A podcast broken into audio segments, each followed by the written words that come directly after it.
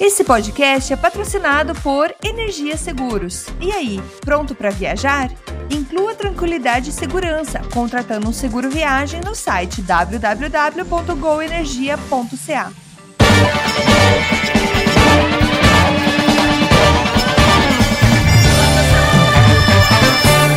Saudações, humanos, e sejam bem-vindos de volta ao Canadá Agora, seu podcast sobre política, economia e o cotidiano sobre o Canadá, que fala das coisas como você quer ouvir. Eu sou Massaro Rocha e, como sempre, tenho o prazer de ter aqui nessa viagem meu companheiro de programa, seu Paulo Henrique Dantas. Seja bem-vindo, seu Pé. Olá, Massaro, estamos aí mais uma vez aí tentando com uma surpresa agradável, né? Porque o verão decidiu chegar nos últimos dias, né? No 45 do segundo tempo. Então o verão resolveu aparecer, vai ter uns três dias quentes aí, né? no que a gente deveria estar entrando na primavera. Mas vamos que vamos, vamos aproveitar e eu vou sair daqui correndo e vou ter que ainda rolar mais seis horas de carro porque nós vamos acampar o último acampamento do ano, só para lascar a vida daquele jeito no feriado. Isso aí, perfeito. A gente tá gravando no meio do feriado. Hoje é dia 2 de setembro de 2023. Tem um feriadão do dia do trabalho na segunda-feira. A gente não tá gravando como de costume na sexta, porque a vida chegou e deixa suas surpresas, né? Então, programa de número, número 68. Essa semana a gente vai falar de muitos temas interessantes e tem a volta do Jameson Jean também, que muita gente estava sentindo falta. E sem mais enrolação, vamos pro programa que o pé tem que pegar a estrada.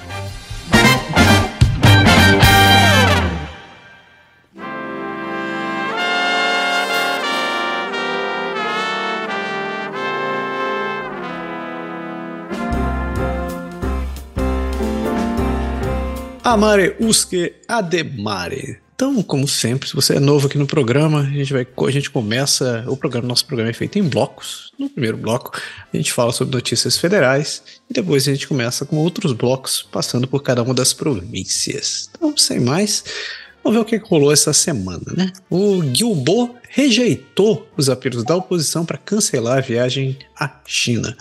O ministro do Meio Ambiente e Mudanças Climáticas, Steven Guilbo, famoso abraçador de árvore, como diz o pé, viajou à China para participar de reuniões diplomáticas com o Conselho Chinês para a Cooperação Internacional sobre Meio Ambiente e Desenvolvimento, o conhecido CCI-SED. O Partido Conservador do Canadá eh, chegou a apelar a Guilbault que renunciasse o seu cargo de vice-presidente executivo do grupo e que cortasse o seu financiamento devido aos abusos dos direitos humanos na China e a interferência nas eleições canadenses. Guilbault afirmou que vai confrontar a China quando necessário, mas que vai cooperar em questões como as alterações climáticas. O Canadá reservou 16 milhões de dólares para o Conselho de entre 2017 e 2026. Essa é a primeira visita, é primeira visita de um ministro canadense à China desde 2019, né? desde a pandemia. O objetivo principal do Conselho é reduzir o vício em carvão da China, né, a dependência da China no carvão, que representa a maior parte da economia do país em, em termos de emissão de carbono. O mundo já aqueceu pelo menos 1 grau, 1.1 grau, entre 1.1 e 1.3 graus, causando um aumento de incêndios florestais, secas e inundações. Você assiste um pouco de notícia, você, tá, você sabe do que a gente está falando o Acordo de Paris é, fez com que vários países se comprometessem a trabalhar no sentido de limitar o aquecimento a um grau e meio acima dos níveis pré-industriais. Só que o planeta está perto de ultrapassar essa meta. Isso aí, Gilboa pediram, mas Gilboa não vai, né? Vai mesmo assim, né? É, e o, o interessante disso é ver um pouco da, de como que o, o Trudeau, todo mundo lembra, ele falando que eram super preocupados e tal, com não sei o quê. Mas como a gente já falou aqui, país não tem amigos, eles têm aliados, tudo depende da simetria geopolítica de cada um. A gente sabe que ninguém pode viver sem a China hoje, existe uma dependência enorme da China.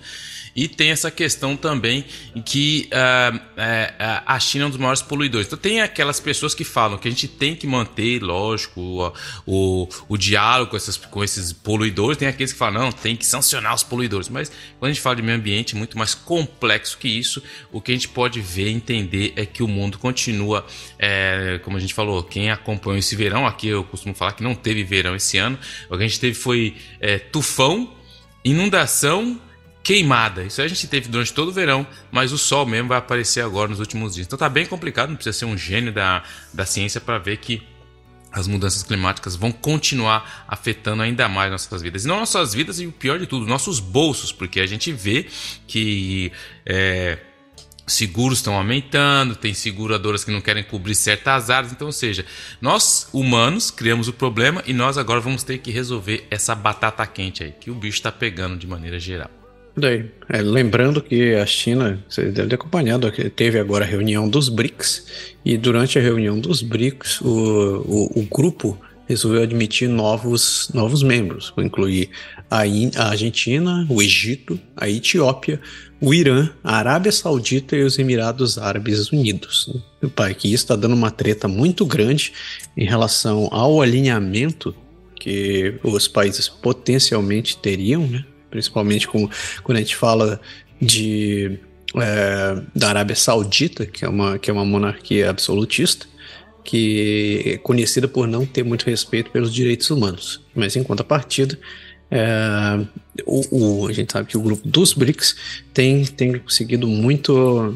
Hoje representa é, uma, uma grande parcela da economia do mundo e já faz fronta de frente com, com o G7. Lembrando que se esses membros, quando esses membros entrarem, é, eles basicamente vão ter praticamente todos os membros da OPEP dentro do BRICS, deixando só praticamente o Canadá de fora.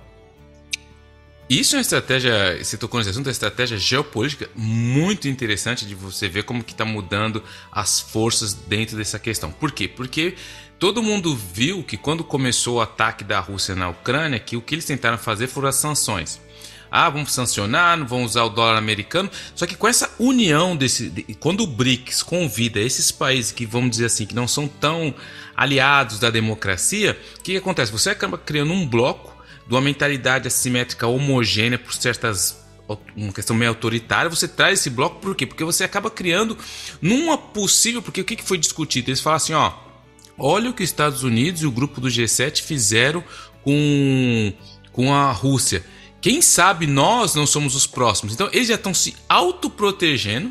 Eles vão que negociar na moeda deles, vão negociar entre eles e criar um poder econômico entre eles. Então assim, se você olhar de uma maneira mais ampla, é uma jogada geopolítica de mestre e que ameaça muito mais a democracia, porque estão falando que vocês querem viver aí com o seu jeito, sua democracia e achando que vocês estão, nós vamos nós aqui nos unir, que é um bloco muito forte, que tem muito potencial, e eu quero só ver como vai ficar isso no futuro, porque se você tentar fazer alguma coisa com esses blocos lá, eles vão se defender entre eles, vão negociar entre eles, vão vão fazer tudo entre eles e aí eu quero ver todo esse poder que tinha ainda o Ocidente, que já está cada vez menor nesses países autoritários.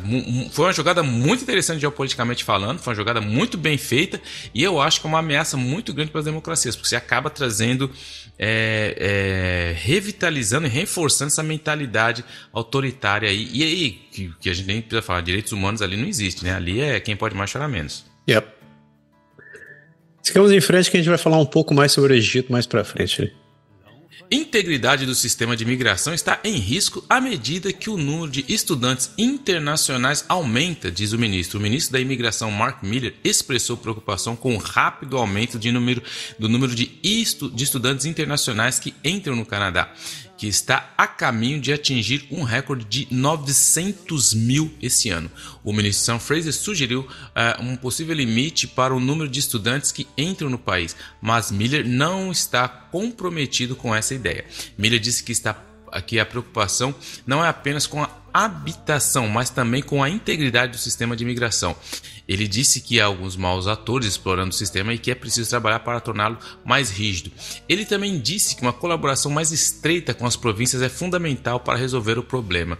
A Associação Nacional de Faculdades e Universidades de Carreira do Canadá opôs a ideia de um limite máximo, argumentando que os estudantes internacionais não são a causa da crise imobiliária. E aí tem um grande debate se formando aí, porque todo mundo sabe que o fato de o estudo no Canadá ser muito mais barato para o canadense é porque os estudantes internacionais acabam subvencionando. Segundo ponto é que muitos desses que vêm para cá é um pouco do soft power que os países utilizam, porque o estudante vem, se adapta, estuda, aprende a língua, acaba conhecendo alguém e acaba ficando aqui para pagar os impostos. Então, assim, tudo isso é uma jogada, só que a partir do momento que isso aumenta de uma maneira desproporcional, a, começa a afetar outros fatores. Então, quem é da. Tem gente querendo jogar isso na, na costa da crise imobiliária, tem gente querendo jogar tudo nas costas do imigrante, mas não é bem assim. E todo mundo sabe que o Canadá depende muito dos estudantes internacionais.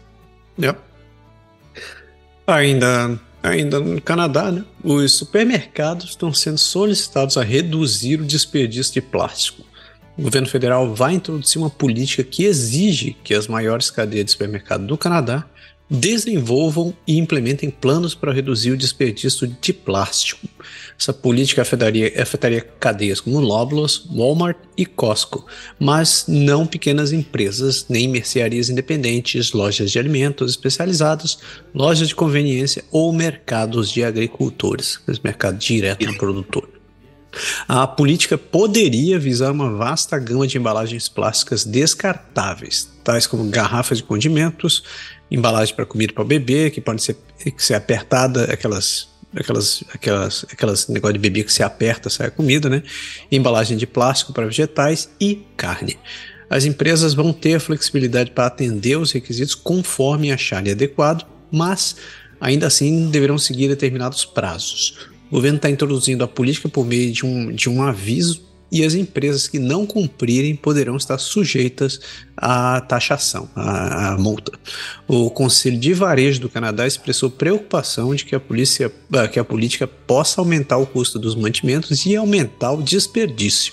A defesa ambiental descobriu que muitos itens que costumavam vir em potes ou embalagem de papel agora vêm envoltos numa camada adicional de plástico. E algumas lojas já começaram a migrar para o modelo traga sua própria embalagem ou oferecerem aos clientes produtos em embalagem de plástico ou vidro que podem ser devolvidos para reutilização. Esse é um ponto, faz parte da política do governo liberal de, de combater a questão do, da geração de lixo e a redução de, de impacto para o meio ambiente. De, a gente já, já viu a política que entrou com o banimento daqueles, é, daqueles é, é, canudinhos e coisas de mexer de plástico em, que entrou em vigor esse último ano. Tem muita, muita empresa que tem, tem, tem, tem inclusive um movimento dos produtores, das empresas que produzem esse tipo de material, que tá, estão entrando com uma ação contra o governo, dizendo que a atitude foi, foi é, que a política foi muito foi feita às pressas, que não levou em consideração outros fatores, tal como, como a existência dessas próprias empresas, mas é, eu, pessoalmente falando, eu é, devo dizer que esse hábito de, de consumir produtos que não estão em embalagens de plástico já é um, é um troço que me chama muita atenção e que me agrada, né? Eu sei que tem várias cadeias na Europa que já aplicam esse tipo de política. Você chega, chega no mercado com esses potes, mas tem que concordar que não é nada prático. Né? Principalmente quando você chega, você está correndo no, no, no, seu dia de trabalho, você ainda vai ter que pegar a embalagem em casa para poder voltar para o mercado. É, é, uma, é uma. Eu entendo a, a boa vontade por trás disso, mas eu acredito que mesmo que isso seja imposto, isso tem que ser feito de uma maneira gradual, né? de uma maneira, inclusive, que permita a população se adequar a isso, talvez no modelo de empréstimo das próprias embalagens, um projeto de aluguel das próprias embalagens, que poderia é, é, ajudar a facilitar a vida de ambos os lados. É, é, é, bem a questão, é a praticidade, porque é, essas questões políticas é interessante, a gente sabe que é super importante, mas a gente tem que ver no dia a dia. É que nem você falou, você vai chegar lá e comprar, por exemplo, tem que comprar arroz, tem que comprar macarrão. O fato de vir tudo num plástico é simples de você. Agora imagina todo mundo tendo que levar aquilo. Aí você tem que pegar seu filho, não sei o que. Aí você, pra complicar a situação, você mete o inverno junto. Num dia de inverno, aquela maravilha. Então, assim, é, é, é essencial, mas acho que tem. É, que tem outras causas a serem atacadas de uma maneira mais ampla do que simplesmente, ah, corta o plástico e tal. É importante, mas tem, tem outras causas aí, mas enfim.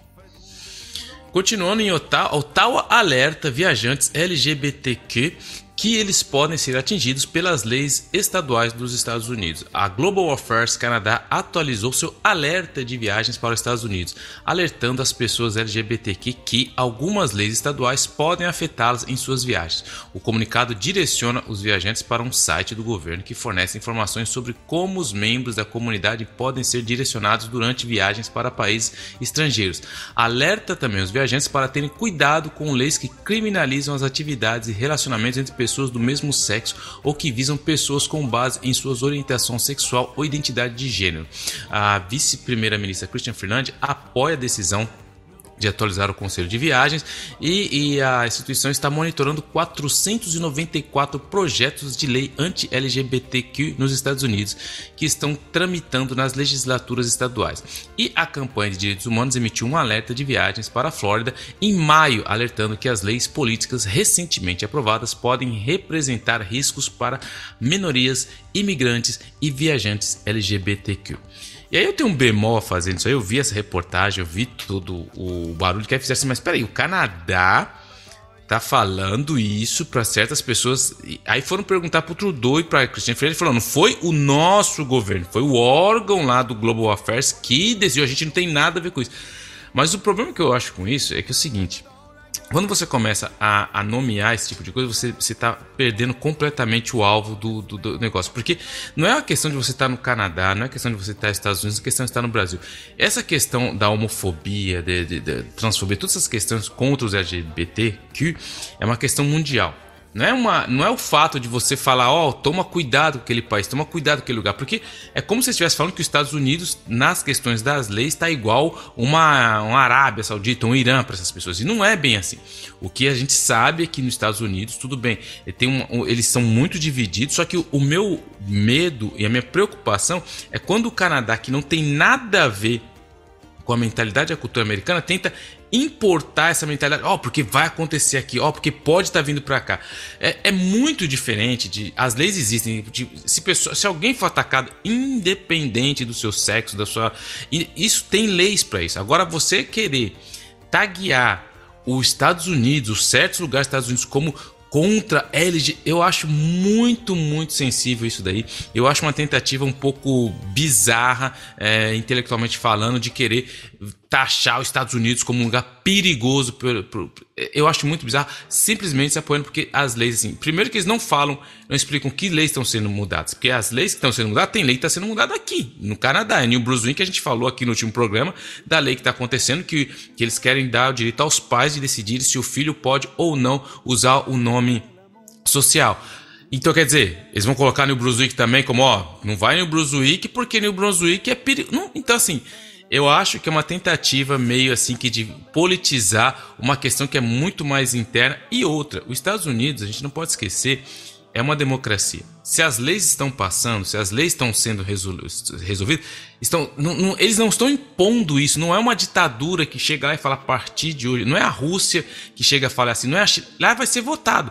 Então tem que se respeitar o que é a democracia. Senão a gente começar a querer a democracia só porque a gente acha que é certo, vai ficar meio bagunçado. Então eu acho que o Canadá é muito sensível a essa coisa de ficar apontando o dedo, é, cuidado com isso, cuidado com aquilo, falando de uma democracia que é plena, inteira e respeitada. É um Estado de Direito, até a última vez que eu, que eu consultei aqui as coisas. É, é, é eu, eu, eu acho, eu, eu meio que concordo com a tua posição. É, de fato, eu vejo eu vejo um, um, um quê de política por trás, por trás desse movimento, mesmo o Trudeau dizendo que né, isso não é uma atitude vindo do governo dele, uh, mas é, eu, eu vejo também com olhos de preocupação o que está acontecendo nos Estados Unidos, né? Porque mu muitas uh, por exemplo, o DeSantis é alguém que está tá com uma política extremamente extrema, com perdão da redundância, é, que ele está tá realmente atacando certos grupos com baseado na, em cima da plataforma de, do, do, dos republicanos, né? De, de tornar praticamente a nação numa, numa white nation de novo. Então, ele já começou a, é, começou a atacar é, imigrantes latinos e também começou a, a voltar atrás várias, várias leis federais, inclusive a respeito do. Voltar atrás, não, é debater certas leis federais em, em relação a esse posiciona, posicionamento de LGBTQ. E é, eu vejo que pô, uma, uma, parcela da população, principalmente aqueles mais extremos, né? Isso não quer dizer que você apoiar isso daí te faça como um extremista violento, mas tem uma parcela da população que tem esse, esse perfil um pouco mais é, exaltado que está começando a, a partir para pra, as vias de fato. Né? Principalmente porque não gosta que dois caras estejam andando de mão dada ou que duas mulheres estejam se abraçando. Eu, eu vi, eu, eu não vou lembrar se foi na Flórida se foi no Arkansas que teve exatamente um caso desse daí que é, tinham, tinham dois rapazes que estavam saindo do, do boteco e eles começaram é, eles entraram numa confusão com, com, com, o pessoal dentro do bar e acabaram sendo espancados ali. E eles eram italianos, ou italianos ou gregos, assim, algo assim. Então, eu, eu meio que é, é, fico em cima do muro em relação a esse posicionamento do Global Affairs. É, eu acho que o Canadá tem essa mais ou menos essa postura de, de ser o, o, o país que põe tenta pôr panos quentes em tudo. E, e eu sei que é complicado. Eu vejo com hora de preocupação esse, essa, essa, essas movimentações, tanto da esquerda, quanto da esquerda, quanto da direita, em relação a, a aos direitos e liberdades individuais. Mas é, é, é, compartilhamos certas ideias aí. Não, mas é verdade, é, isso aí você tem total razão. Esse, essa, essa questão política, nesse ponto, eu entendo que acaba legitimizando alguns doidos de fazer esse tipo de coisa. Eu concordo 100% com isso. Você acaba, quando vem do governo, tem aquele doido lá do cantão lá, que fala, ah, realmente, se o cara falar isso é porque tem que ser assim.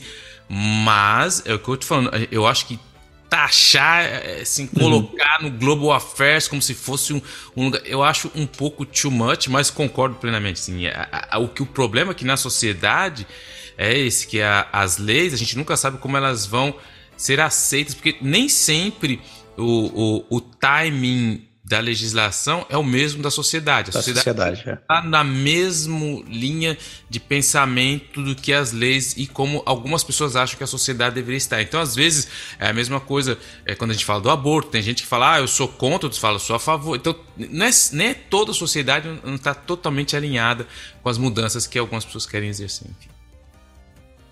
Continuando, agora a gente vai falar do Irã, que o governo federal proibiu que o ex-ministro iraniano obtivesse uma residência temporária aqui no país. O governo canadense anunciou que vai negar a, a residência temporária ao ex-ministro da saúde iraniano, o Seyed Hassan Ghazizadeh Hashemi, após relatos de que ele foi localizado em Montreal no início deste verão. O ministro da Imigração, Mark Miller, citou a Lei de Imigração e Proteção dos Refugiados, que permite ao ministro negar residência temporária a qualquer pessoa se isto for justificado por considerações de política pública, em resposta aos, ao, ao histórico dos direitos humanos do Irã. Não está claro se o Hashemi estava realmente no Canadá, mas a decisão de Miller foi elogiado pela Associação das Famílias das Vítimas do voo PS 752 e pelo advogado iraniano canadense e ativista de direitos humanos Kaveh Sharus. Uh, o Canadá implementou medidas para impedir a entrada de membros do regime iraniano no país, mas essa medida só se aplica àqueles que fizeram parte do regime a partir de novembro de 2019 o que significa que o Hashemi não seria coberto para ele. E algumas razões que uh, só, só em contexto de novo, porque quando o Canadá colocou essa, essas leis, teve, é, é, claro que já, vai, já, já não é de hoje que o Irã é, como se diria, inimigo declarado dos Estados Unidos, e o Canadá geralmente fica do lado dos Estados Unidos em várias posturas, mas teve para adicionar, é, para adicionar, para engrossar esse caldo, teve também a questão da política da polícia de costumes que acabou prendendo, espancando e levando à morte a, aquela menina iraniana simplesmente pelo fato que eles não gostaram da maneira que ela estava usando o, o, o hijab dela. E tiveram muitas manifestações no Canadá, da comunidade iraniana que mora aqui, que pediu uma atitude do governo, e uma das, uma das retaliações do governo foi exatamente essa de proibir que membros do regime não entrassem no país. Tem nem o que falar com esses caras aí. Enfim. É, então, é você. É seguinte, Vamos lá. Birro de concorrência condena a, a, a, condena, é, começando. Birro de concorrência é condenado a pagar 13 milhões a Roger por longa batalha judicial. É isso mesmo. O Tribunal da Concorrência ordenou que o Birro da Concorrência pagasse a Rogers Communications e a Shaw Communications 13 milhões de dólares pela longa batalha judicial que surgia da tentativa da falha tentativa do Bureau de bloquear a fusão de 20 milhões de dólares das duas empresas de telecomunicações. O tribunal decidiu que o comissário de concorrências Matthew Bowell adotou uma abordagem desnecessariamente contenciosa durante o litígio, aumentando significativamente os custos legais das empresas.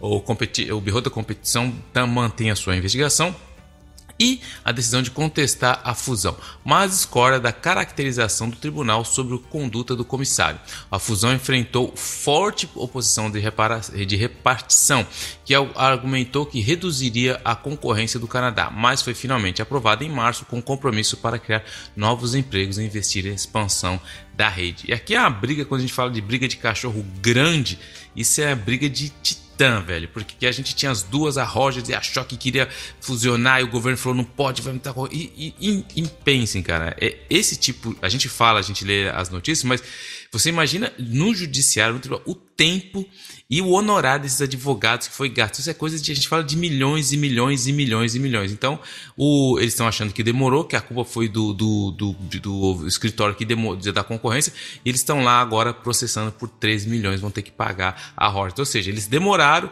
não deixaram, fusionou e ainda vão ter que pagar aí o negócio.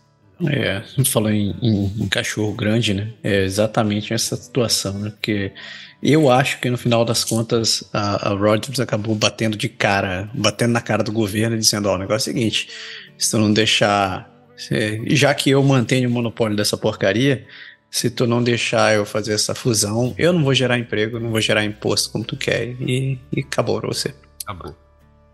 É, você vê, a gente tá refém desses caras. Vive aí é o mal do monopólio. Viu? Falando com você, Air Canada. Falando com você. Uh, falando do Trudeau, ele, o Trudeau disse que vai visitar a Indonésia, Singapura e a Índia na próxima semana, enquanto o Canadá busca novos acordos comerciais. O Trudeau vai embarcar numa viagem por três países da Ásia, visitando a Indonésia, Singapura e a Índia. E a viagem vai ser focada no fortalecimento dos laços econômicos com os países do Sudeste Asiático e é, e na, na, no final das contas do G20 em Nova Delhi, onde o, o Trudeau vai se encontrar é, para discutir a questão das alterações climáticas no financiamento internacional para os estados mais pobres e na segurança energética. O Trudeau também vai defender a retirada da Rússia da Ucrânia no, durante o encontro do G20 e embora muitos membros tenham relutado em, em, em criticar Moscou, a viagem faz parte da, estra da estratégia Indo-Pacífico do governo, que procura criar laços econômicos e de defesa mais estreitos com outros países que não a China. A ministra do Comércio, Mary Ng, vai acompanhar o Trudeau nas etapas da viagem na Indonésia e em Singapura. É, essa semana até alguém, a gente falou sobre BRICS agora há pouco, um, um, eu vi alguém comentando sobre a questão de por que, ah, por, por que a Índia, ah, eles não incluíram ainda outros países da Ásia nessa história. E um, um contra-argumento que eu vi foi que exatamente alguns desses países ainda estão muito alinhados com essa política dessa em cima desse, desse acordo Indo-Pacífico. Isso acaba deixando a China pouco confortável.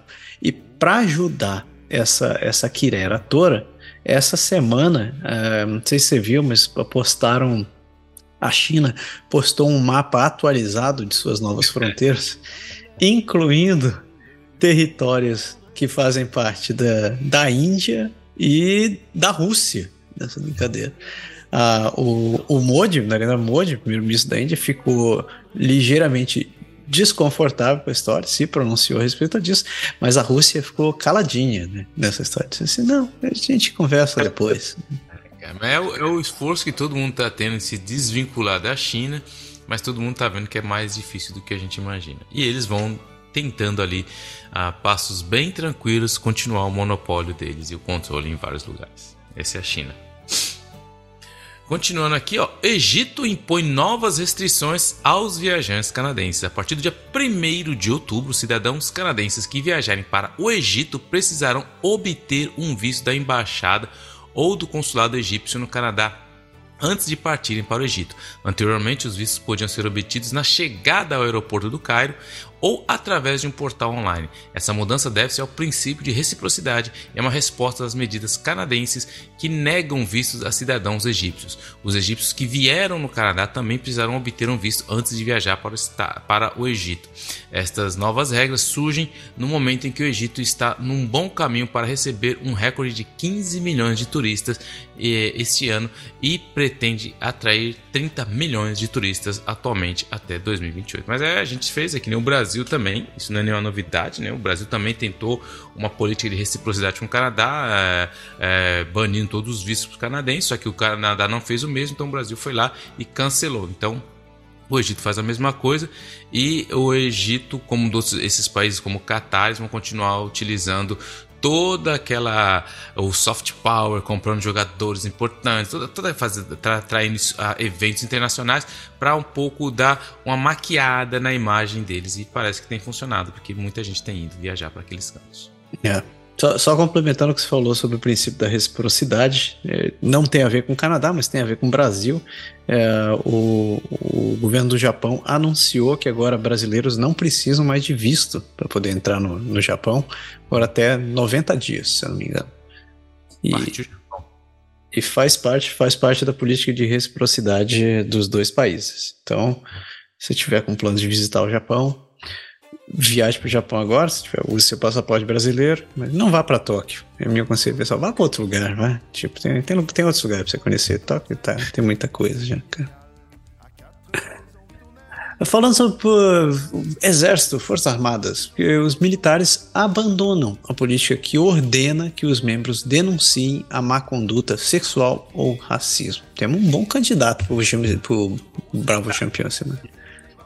Os militares canadenses anunciaram que, que, vão abandonar sua política de dever de denunciar, que, existe, que exige que os membros comuniquem todos os incidentes de má conduta, incluindo má conduta sexual e racismo, independentemente de terem sido diretamente afetados por eles. Essa política foi criticada por vítimas da, da má conduta né, e por observadores independentes, como a ex-juíza do Tribunal Superior, Luiz Arbu. Os militares é, devem introduzir um novo sistema de queixas que dará aos membros a oportunidade de exercer discrição e escolher o melhor caminho a seguir. Além disso, eles vão deixar de constituir um obstáculo às queixas sobre assédio sexual e discriminação com base no sexo apresentados à Comissão Canadense de Direitos Humanos. É um passo, são três passos para trás, um passo para frente. 3, né? Foi 50, né, meu? Porque os caras. Porque teve toda uma saga aí de que os militares e tal, quando começou todas aquelas denúncias no Me Too que entrou. E agora, cara, realmente, mais uma vez, a força dessas instituições antigas, ancradas, que às vezes querem, não querem se curvar a. É, que a gente estava falando anteriormente, né? De que a sociedade avançou. Nesse caso, sim, a sociedade avançou, mas é a instituição que está falando: não, não, não, não, a gente quer continuar do jeito que era, deixa tudo aqui com nós de boa. Ai, ai. Falando da, da casa mais famosa, aí não é a casa dos famosos, mas a casa mais famosa aqui do Canadá, as preocupações com a segurança podem finalmente resolver os enigmas da 24 Sussex. Que é a residência oficial dos primeiros-ministros do Canadá de 1950 a, a, até 2015 e está em um mau estado. O líder conservador Pierre Poilievre fez comentários sobre a residência e o uso do Rideau Cottage em Harrington Lake pela família Trudeau como residências. A discussão atual é em relação às preocupações de segurança da residência do primeiro-ministro e a situação de conservação, bem como a questão de saber se uma nova residência deve ou não ser construída. As preocupações com a segurança podem ser o fio condutor que tira a questão do pântano político e a conduz um debate nacional sobre a residência do primeiro-ministro. E a minha opinião é simples, meu. Tem que ou reformar aquela porcaria ou dar uma casa de, de, digna de um primeiro-ministro. Independente se é o Trudeau ou não, não é possível que o primeiro-ministro do Canadá não tenha um lugar digno de receber as autoridades. Ah, vai, meu, a, a Sussex, 24 Sussex, tá caindo aos pedaços, não tem segurança nenhuma. Um maluco te, bateu com o carro no portão, quase chegou. É, meu, aqueles. Nem o Trudeau mora lá, pra você ter ideia. Então nem o Trudeau tá morando lá. Então, assim, tem que fazer alguma coisa, que é uma questão simbólica. É, é o primeiro-ministro do país. E, e só para terminar, eu acho engraçado. Até o Pierre Poliev falou assim: não, tem que fazer alguma coisa aí, porque ele já sabe, tô, pode ser minha futura, né? Tá como que é? O cara tava tipo assim: não, não, reforma sim, fazer alguma coisa aí, porque ele, tipo, assim, ó, vai, vai, vai que né, eu entro lá, vai ser que vou morar aí, então arruma essa parada aí, meu, arruma essas goteiras aí. Eu lembro que essa discussão, morando em Ottawa, né, a gente, essa discussão acaba acontecendo com frequência, a gente ouve bastante. E eu já vi, já vi comentários de, de empresas, de pessoas que trabalham para as empresas de, de, de, de, construção, falando que uma reforma daquele, daquele imóvel deve custar entre 15 e 20 milhões de dólares. E, e tem muita gente extremamente não muito feliz, né? De ter que pagar para a casa do, do primeiro-ministro. Mas eu tô contigo, é um, é um absurdo, é uma vergonha que, é. que, que, uma nação como, do, como o Canadá não tenha uma casa, não, não tem um lugar para o primeiro-ministro morar. E deixa naquele estado, que é pior, né? Isso aí. Zoado.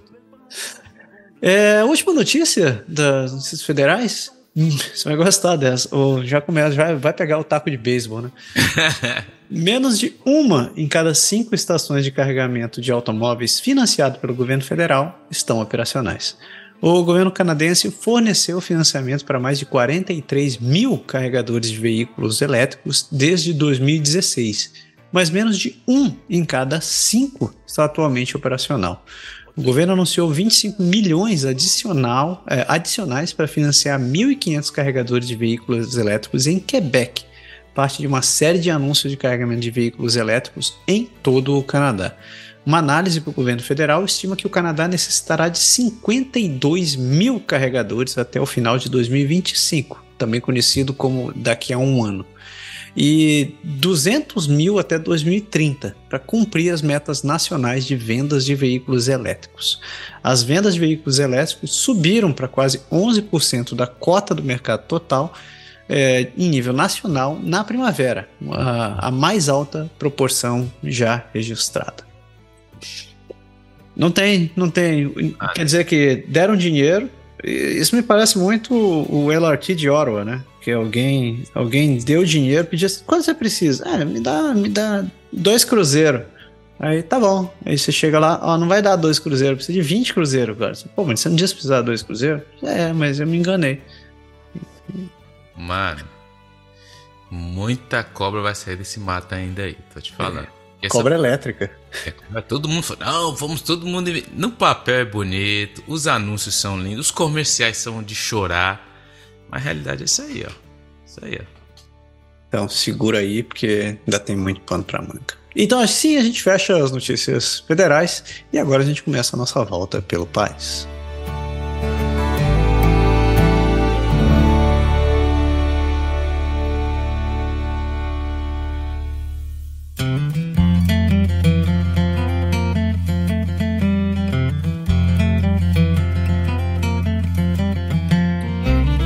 Amare usque ademare. Então a gente continua nossa voltinha pelo país, a gente começa oficialmente a nossa volta pelo país e a gente parte, a gente começa dando um geral sobre o que está acontecendo nos territórios do Noroeste, seguido por British Columbia, Alberta, Saskatchewan e Manitoba nesse bloco. Então vamos direto para o território Noroeste, porque o fogo ainda continua sendo o assunto principal e praticamente todas as notícias aqui estão relacionadas a isso. Uh, a primeira delas, que o, o, incêndio florestal provavelmente queimou estruturas a oeste de Hay River, mas popou a cidade. O, o incêndio florestal perto de Hay River é, causou a evacuação da cidade na última sexta-feira, da semana sexta-feira da semana passada, deixando uma cabana e um trailer de viagem é, à mercê do fogo, perto do lago Great Slave. O incêndio está agora a um quilômetro a oeste do aeroporto de Hay River, a um quilômetro e meio a oeste do centro da cidade. E os bombeiros trabalharam durante a noite para apagar pontos críticos em estruturas nas áreas atingidas pelo incêndio. Os militares carregaram dois voos da Hercules Aircraft com pessoas e animais de estimação, incluindo o prefeito Candice James, é, Jameson, e uma segunda ordem de evacuação foi emitida na sexta-feira para aqueles que permaneceram na cidade. O governo dos territórios do Noroeste está oferecendo apoio aos evacuados e pedindo mais ajuda federal. E o Cross Country Checkup está pedindo histórias de evacuadores, é, de evacuados recentes.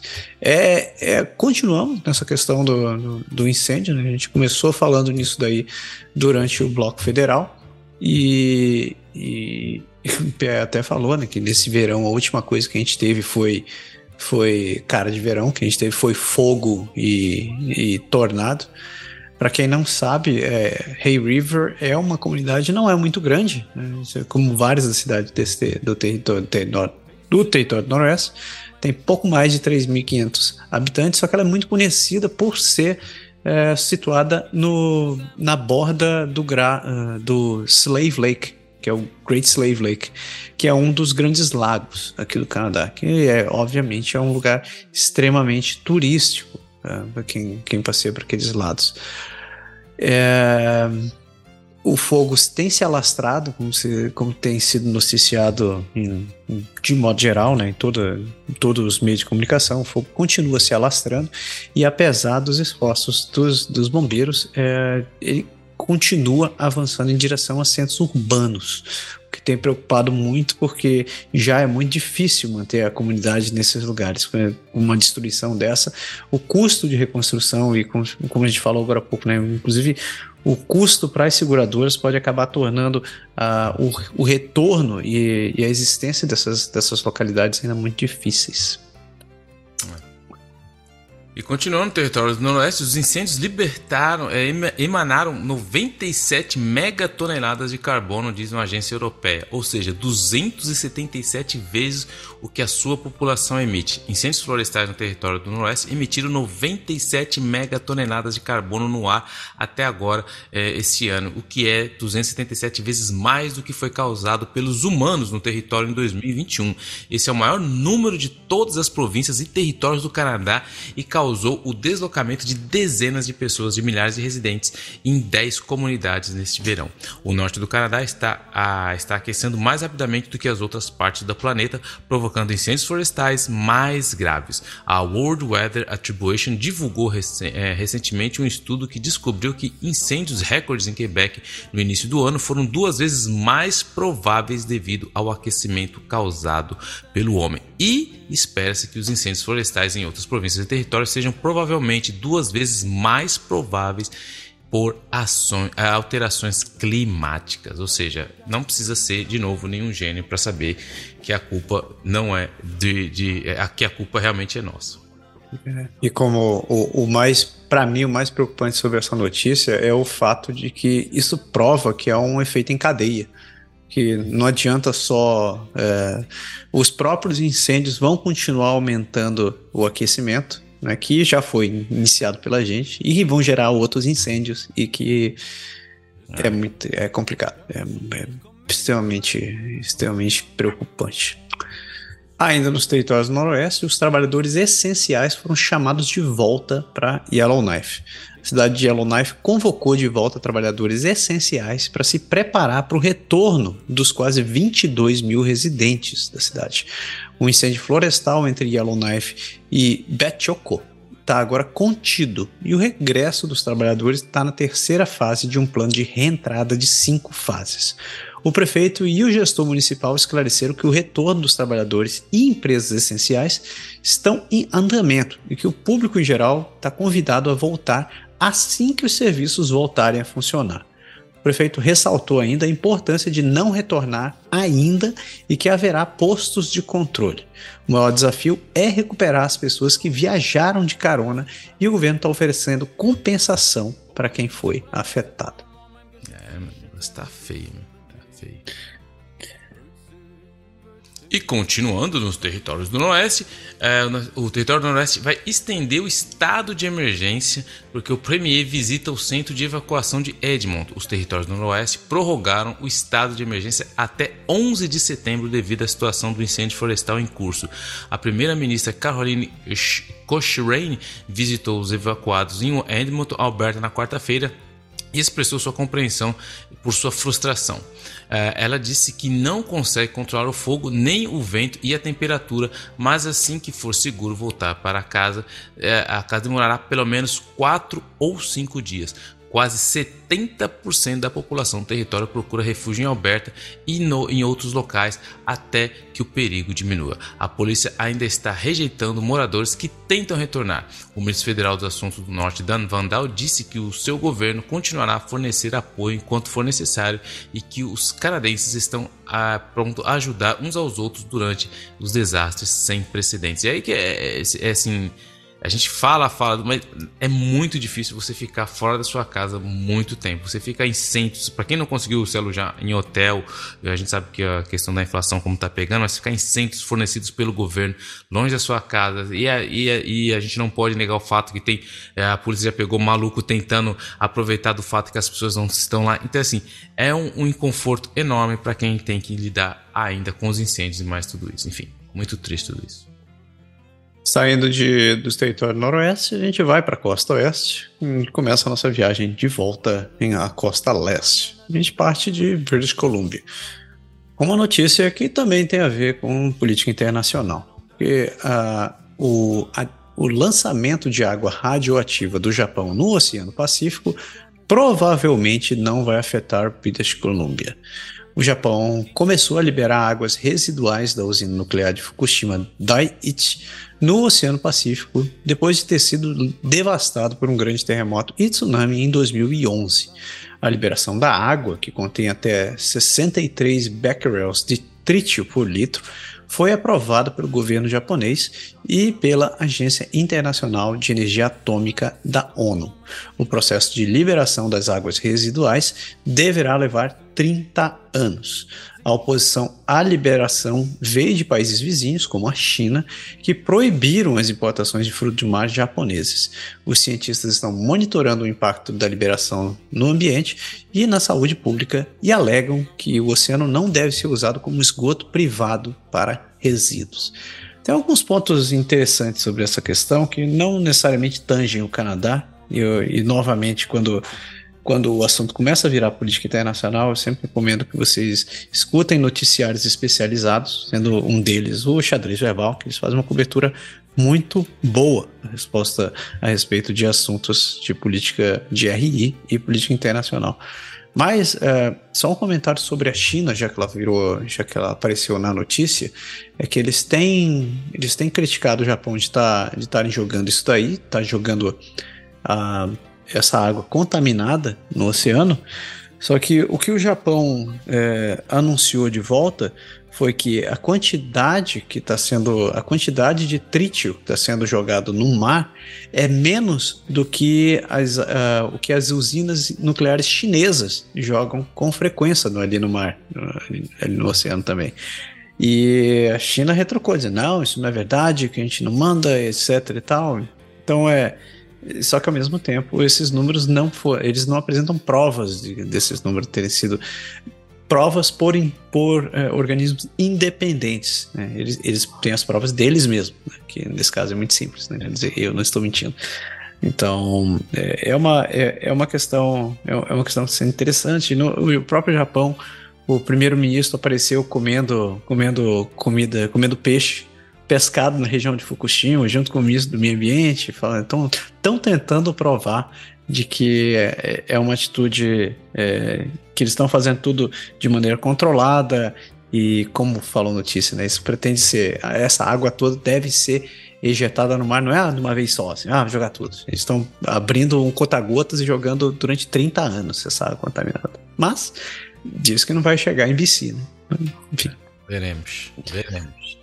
É aquela briga de dois, dois caras que rolou na lama falando que, falando que é mais limpo que o outro. Não, eu tô limpinho, não. Eu sou mais limpinho, não. Briga de dois sujos, querendo dizer que é limpo. British Columbia estabelece novo recorde com 1.455 mortes por drogas nos primeiros sete meses de 2023. Uh, o Coroner Service divulgou dados mostrando que 198 cidadãos da Colômbia Britânica morreram devido às drogas tóxicas em julho de 2023, elevando o número total de mortos nos primeiros sete meses do ano para 1.455. Esse é o maior número que já relatado nos primeiros sete meses do ano, desde que uma emergência de saúde pública foi declarada em 2016. A legista-chefe Lisa Lapointe disse que as mortes são trágicas e pediu uma resposta urgente. A província está a caminho de ultrapassar potencialmente as 2.383 mortes registradas no ano passado. Lapointe e outros defensores continuam a exigir que a província expanda o acesso a um fornecimento seguro de medicamentos. Então a gente já falou muito isso daqui, a gente continua falando sobre isso. A crise dos opioides é uma coisa enorme, é uma coisa muito séria é, e uh, foi sair um relatório essa semana falando sobre a crise dos, dos opioides e, e, e eles estão tentando desmistificar um pouco o que a população pensa, porque muitas dessas mortes acontecem na verdade em casa, não é só nas ruas, muita gente morre sozinha em casa usando drogas que são misturadas com coisas, enfim, vocês conhecem como funciona um pouco a situação, a gente já falou muito sobre isso, então é uma crise que está aumentando muito, é, não é só no, em, na British Columbia, a gente já está vendo isso aqui no Quebec também, em outros lugares no mundo inteiro. E, de novo, é, alguma coisa tem que ser feita muito rápido, porque é triste de ver as imagens de quem acompanha São Francisco, Califórnia. É, assim, são verdadeiras zonas de zumbis, pessoas ali é, que estão morrendo vivas ali. Realmente é muito triste. E eu não sei como que o governo vai lidar com isso, porque na minha opinião, é, que nem eu já falei, eu convido a todos a lerem o livro San Francisco, que é um livro que fala de como essas políticas até agora que foram tentadas não têm dado muito resultado. A gente viu isso aqui no teve uma reportagem também no Quebec falando sobre isso que é, essa, esses sites controlados tudo esse é, que é importante tudo isso mas isso acaba atraindo muito mais pessoas para consumir naquele lugar, acaba tendo às vezes o efeito contrário, porque quando eles tentam pegar essas pessoas e levar para, ó, vamos tentar fazer a transição do mundo que você vive para apartamentos, residências, é, é, alguma, a, algumas clínicas de controle, eles não querem, eles acabam preferindo viver nisso aí. Então, assim, eu acho que isso precisa ser repensado, porque pelos, pelos números que a gente tem visto, o resultado não tem sido dos melhores.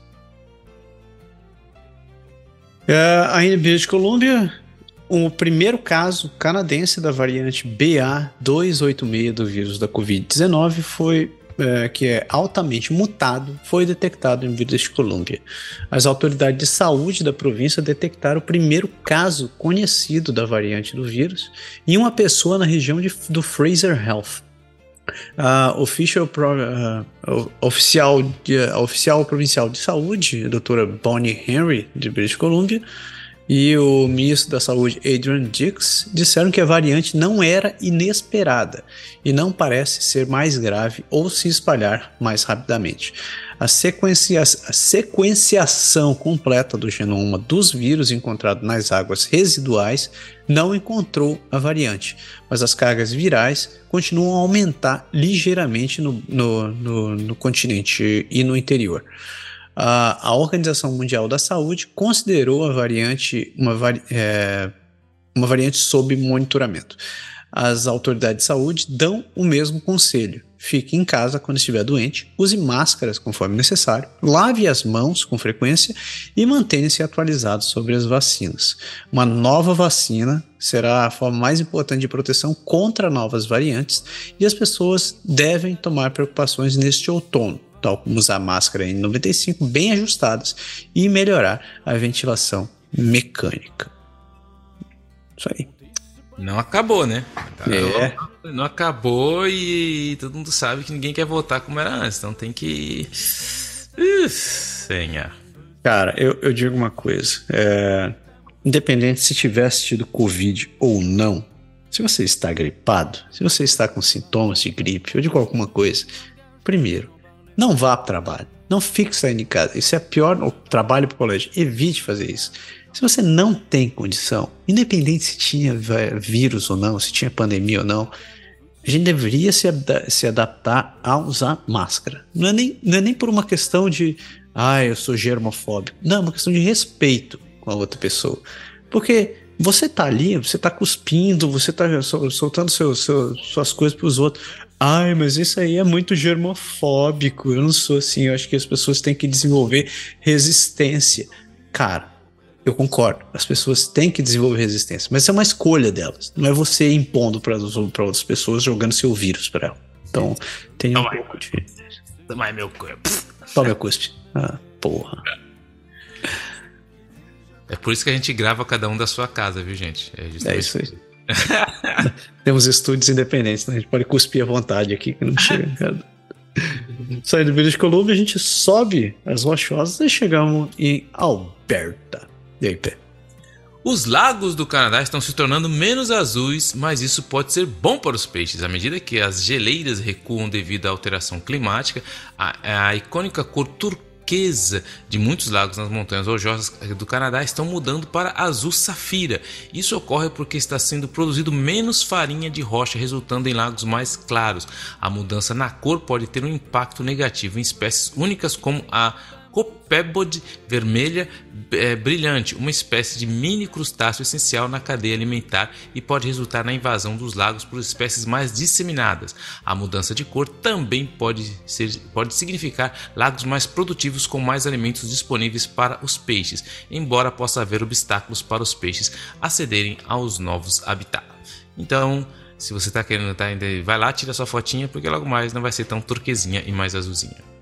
Eu tive que procurar no eu tenho, eu tenho problema com cores, né? Eu digo para minha esposa que eu sou meu, meus olhos terminaram na placa VGA. Eu só encontro, só enxergo 16 cores e olhe lá. Aí eu fui, tive que procurar o que é turquesa e o que é azul safira. Aí eu falei, ok, um é verde e o outro é azul. Entendi. Não, não é. Não é. Você, vocês que enxergam mais cores, vocês devem ver mais nuances. Mas para mim, um é verde e o outro é azul. Então, assim. Começou a na internet, surgiu, surgiu polêmica. Estudantes universitários lutando para encontrar moradia em Calgary e outras cidades. Muitos estudantes estão lutando para encontrar um lugar para morar, sendo alguns forçados a viver em condições inseguras ou até mesmo em seus carros. A União dos Estudantes da Universidade de Calgary ouviu falar de muitos estudantes que enfrentam desafios e preocupações semelhantes foram levantadas em, em todo o país a Universidade de British Columbia abriu uma nova residência estudantil em Vancouver no início deste mês, mas a procura por habitação a preços acessíveis continua a crescer. A lista de espera na Universidade de Calgary para alojamento no campus cresceu para 750 estudantes esse ano, e a Aliança Canadense das Associações Estudantis apelou ao governo federal para gastar 3,2 milhões de dólares para construir 15 mil unidades de residências em todo o país. Vou dar um conselho que eu, que eu, que eu dei no, no último programa. Eu vou ser extremamente impopular e talvez nunca consiga o patrocínio do governo por causa disso. Mas eu acho que as universidades deveriam pegar uma parcela dessa grana que eles estão pegando com estudantes internacionais e, na verdade, investindo em desenvolver é, essas habitações. Porque eles cobram muita grana de estudante internacional, mas muita grana. E se você tirar, você colocar na, na ponta do papel, um estudante internacional é a mesma coisa que um estudante canadense para eles. Eles vão dar o mesmo professor, eles vão dar a mesma coisa e eles vão continuar e vão cobrar ainda mais deles. Eles vão cobrar, o cara tem ainda seguro de um monte de coisa e, ou seja, é dinheiro de graça que está entrando para os caras. E não vem me dizer que não, tem custo com para repassar para a agência que recruta, que isso é balela para trouxa. E o pior de tudo isso é que está é, começando agora a entrada escolar, né? Começa, começou a semana passada E aí teve muito universitário que falou assim: ah, eu tô indo pro Canadá, né, velho? Vou chegar lá, eu, eu preciso me preocupar com a minha aplicação, com meus documentos, a residência, vou chegar. E aí o cara tá chegando aqui descobrindo, quando o cara faz uma cerimônia, tá começando a procurar, não tá achando onde morar. O cara não acha onde morar. O cara fala, mano, não tem lugar pro cara morar. E isso é um problema enorme, porque você vai fazer o que com o cara? O cara chegou, precisa estudar, tem a vaga, mas não tem onde morar. É um problema enorme. Continuando aqui, ó. Produção de trigo de Alberta deverá cair 16% após verão quente e seco. De acordo com a Estatística Canadá, a qualidade da colheita está abaixo da média de 5 anos. Espera-se que os rendimentos do trigo sejam é, 18,7% inferiores aos anos passados. As condições de seca causaram uma colheita mais cedo do que o normal, para muitos agricultores da província. Então, ou seja, de novo, a gente tem que ficar desenhando, tá vendo? Nós, nós estamos destruindo o planetinha e tudo funciona de um efeito dominó. Você mexe ali, ó, vai mexer na água, que mexe na alimentação, que mexe no custo de vida, que enfim. É. É, um dia a gente vai entender isso como ser humanos. Um dia a gente vai entender. Um dia, um dia. Para colocar em, em, questão de números, para quem não está sabendo, o, o Canadá produziu em 2022 cerca de 34 milhões de toneladas. Esse ano a gente caiu para 29 milhões de toneladas. Então foram. É, quanto é? 34? É, 5, 5 milhões de, de pãozinho a menos que vocês vão comer. Eu não como pão, então é problema de vocês. E olha só quem voltou aqui, nossa amiga, que a Air Canada corta rotas saindo de Calgary diante da, da escassez de pilotos. A Air Canada está cortando seis rotas saindo de Calgary neste inverno devido à falta de pilotos em todo o setor e aos desafios da cadeia de suprimentos. A companhia aérea enfrenta pressão devido à falta de, de, de, pessoal, bem como a dificuldade em obter peças e concluir a manutenção dos aviões a tempo. Isso fez com que a Air Canada revisasse sua programação da rede e implantasse recursos de forma mais eficiente. A pandemia exacerbou a escassez de pilotos e a estimativa é que a indústria da aviação norte-americana deve ter uma falta de 30 mil pilotos até 2032. A Air Canada ainda oferece quase 10 mil assentos semanais a partir de Calgary nesse inverno e a WestJet está se concentrando no oeste do Canadá. A WestJet adquiriu a Sunwing Airlines e incluiu em suas, eh, nas suas operações principais, o que causou alguma preocupação em relação à concorrência e aos serviços. Os pilotos da Air Canada estão atualmente negociando um novo acordo com a administração. E a WestJet se recusou a comentar se aumentaria o serviço em Calgary como resultado da mudança da Air Canada. Então, você aí que mora em Calgary, está pensando em fugir do inverno para ir para o sul, é, é bom você ter um carro em dia, porque você vai ter que dirigir. E, eu, e, e para quem está procurando emprego como piloto, já sabe para onde ir também. É. também. Então, saindo de Alberta, a gente continua na Highway 1 e chegamos ali em Saskatchewan. O governo federal resolve reclamações no valor de centenas de milhões com Saskatchewan Primeiras Nações. A nação Muscoepetung Sauteu acertou recentemente uma reivindicação de terras de 150 milhões de dólares com o governo federal após décadas de discussões. A reivindicação era para a apreensão ilegal de metade de suas terras de reserva em 1909.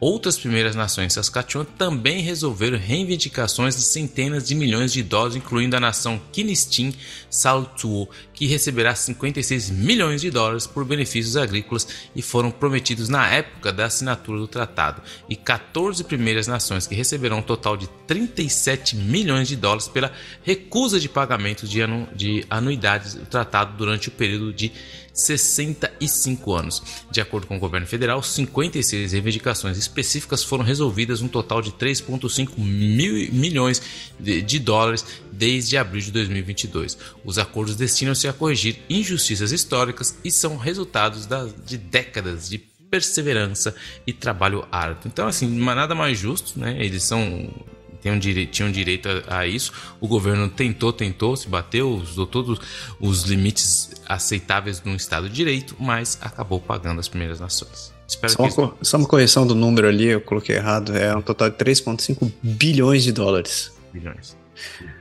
Eu acho que quem, quem deve ficar com desespero ouvindo esse tipo de notícia aí é, são países que estão discutindo a questão do marco temporal de demarcação de terras indígenas agora. Vou nem comentar isso aí, porque senão eu vou arrumar inimigos. Eu, vou arranjar, eu não quero arrumar mais inimigos, que eu já tenho. Já tenho muita gente. Tá bom, também. Já tá bom. Saindo de Saskatchewan, a gente chega na última província deste giro, que é ali em Manitoba. É, os liberais da província prometem 10 mil unidades habitacionais no mesmo dia para lidar com esse sem-teto. O Partido Liberal de Manitoba anunciou o compromisso de fornecer 10 mil unidades habitacionais para pessoas sem abrigo até 2025. O partido também prometeu fornecer apoio para aqueles que estão alojados, mas precisam de ajuda para resolver questões como assistência ao emprego e cuidado de saúde, além da cobertura dos cuidados. O financiamento para essa iniciativa viria de poupanças provenientes dos orçamentos do policiamento e da saúde. Governo conservador progressista comprometeu, se comprometeu com 126 milhões de dólares para iniciativas que ajudem a acabar com o sem-abrigo. Lembrando que as eleições de Manitoba vão acontecer agora dia 3 de outubro. E essa é uma das promessas do novo do, do governo é, do Partido Liberal, se eles ganharem a proposta. Então todo mundo apostando em habitação para conseguir se eleger. Dá, dá, dá para saber qual vai ser o tema das próximas eleições, né? Que só se fala uma coisa: habitação, habitação, habitação. É por isso que né, o nosso amigo Fordinho tá pronto até destruir o, o Greenbelt para fazer mais habitação. Ford, Fordinho vai. Essa semana tem muito para carga dele lá. Nossa, velho. Olha, boas notícias para quem está em Manitoba, porque a greve de bebidas alcoólicas acabou. Isso mesmo, os trabalhadores sindicalizados da Manitoba Liquor Lotteries voltaram, votaram pela aceitação de um novo contrato de quatro anos com a, com a coroa, encerrando mais de um mês de greve no Liquor Mart em toda a província. Todos os Liquor Marts deverão reabrir na segunda-feira, com os trabalhadores recebendo aumentos salariais de 12% mais sobre o contrato uh, ou mais sobre o contra novo contrato. O contrato inclui aumentos salariais gerais compostos de 2% para cada um dos quatro anos, além de ajustes de, na escala salarial, aumento de benefícios e pagamentos únicos de quanti quantias fixas. A ratificação do novo contrato ocorre no momento em que os trabalhadores da Segurança Pública de Manitoba entram em greve na manhã de segunda-feira. O Ministério também anunciou que a estratégia é para sustentar alguns serviços para clientes em toda a província devido à greve. Aí, boa notícia aí, quem quiser encher a cara aí para comemorar o feriadão vai estar aberto em Manitoba.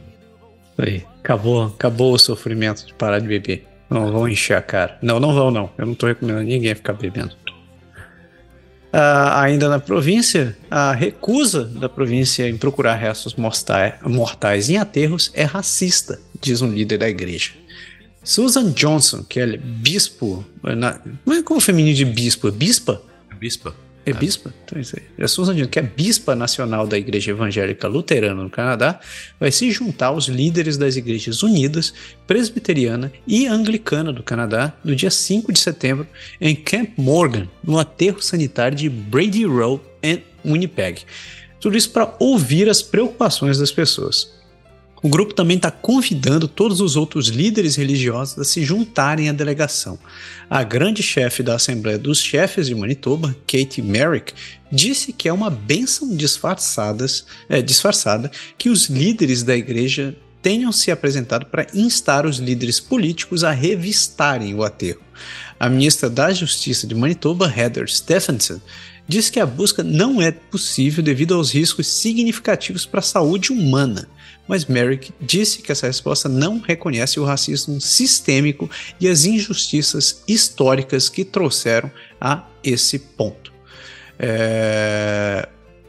A conclusão é a seguinte, que uh, a, eu acho que esse movimento vai ser muito. tem tudo para ser o começo de algo muito maior, porque é a primeira vez que tem que, que, que líderes de todas essas, essas religiões se juntam para poder colocar pressão em cima do governo. O que até agora é, eu não vou dizer inédito, porque já tiveram outras iniciativas, mas eu acredito que com esse, com esse porte tenha sido um dos, um dos momentos mais marcantes, que é, são os líderes religiosos exigindo que o governo tome atitude para investigar pessoas que foram vítimas das escolas residenciais, sabendo que essas, essas instituições participaram de eventos como esse. Então, é, isso aí vai até. merece, merece ir pro, pro Good Vibes da semana. Boa mesmo, muito boa. Continuando aqui, ó, eles, os liberais de Manitoba, prometem acabar com a lista de espera para creches de 10 dólares por dia. Douglas Lamont, líder dos liberais de Manitoba, anunciou na quarta-feira que o partido acabará com a lista de espera para creches de 10 dólares por dia se forem eleitos nas próximas eleições provinciais. Promessas, promessas e promessas. Ele também prometeu melhorar o financiamento das infraestruturas, criar um portal online, fornecer mais dinheiro para a formação de trabalhadores e garantir que os 23 mil espaços de acolhimento acolhimento de, de crianças que o governo provincial espera criar até 2026 sejam abertos. Ele também disse que o seu partido expandirá os programas de treinamento da Universidade de São Bonifácio e garantir que creches de 10 dólares por dia estivessem disponíveis para crianças em idade escolar. Os conservadores progressistas já se comprometeram a aumentar o apoio a salários mais elevados na educação infantil é, em 18% e lutar, com, e lutar por, cuida, por cuidados infantis acessíveis a, por toda a família de Manitoba. O NDP, um outro partido, também comprometeu-se a disponibilizar cuidados infantis no valor de 10 dólares por dia durante os meses de verão, outros feriados, fins de semana e dia de serviço escolar. A eleição provincial está marcada, como o Massaro disse anteriormente, para o dia 3 de outubro. Ou seja, estamos lá, cheio de promessas, promessas, promessas, mas eu quero ver na hora que tu, os caras estiver sentado na cadeira lá. Essa questão, eu acho engraçado esse nome desse partido de, de Manitoba, que os conservadores progressistas. Isso me lembra aquele filme do Monty Python, acho que é A Vida de Brian, que tinha o Partido da Libertação da Galileia e o Partido da Galileia Livre, que, que eles viviam se quebrando. O que, que vocês querem? Não, nós queremos uma, uma Galileia livre. E vocês? Não, nós queremos que a Galileia esteja livre. Mas não é a mesma coisa? é isso aí.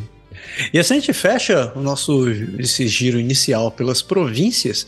E vocês ficam agora com o Gêmeo Sujem, que o Pierre vai jogar gasolina no atual primeiro-ministro. Não, no sentido figurado, mas acompanhe.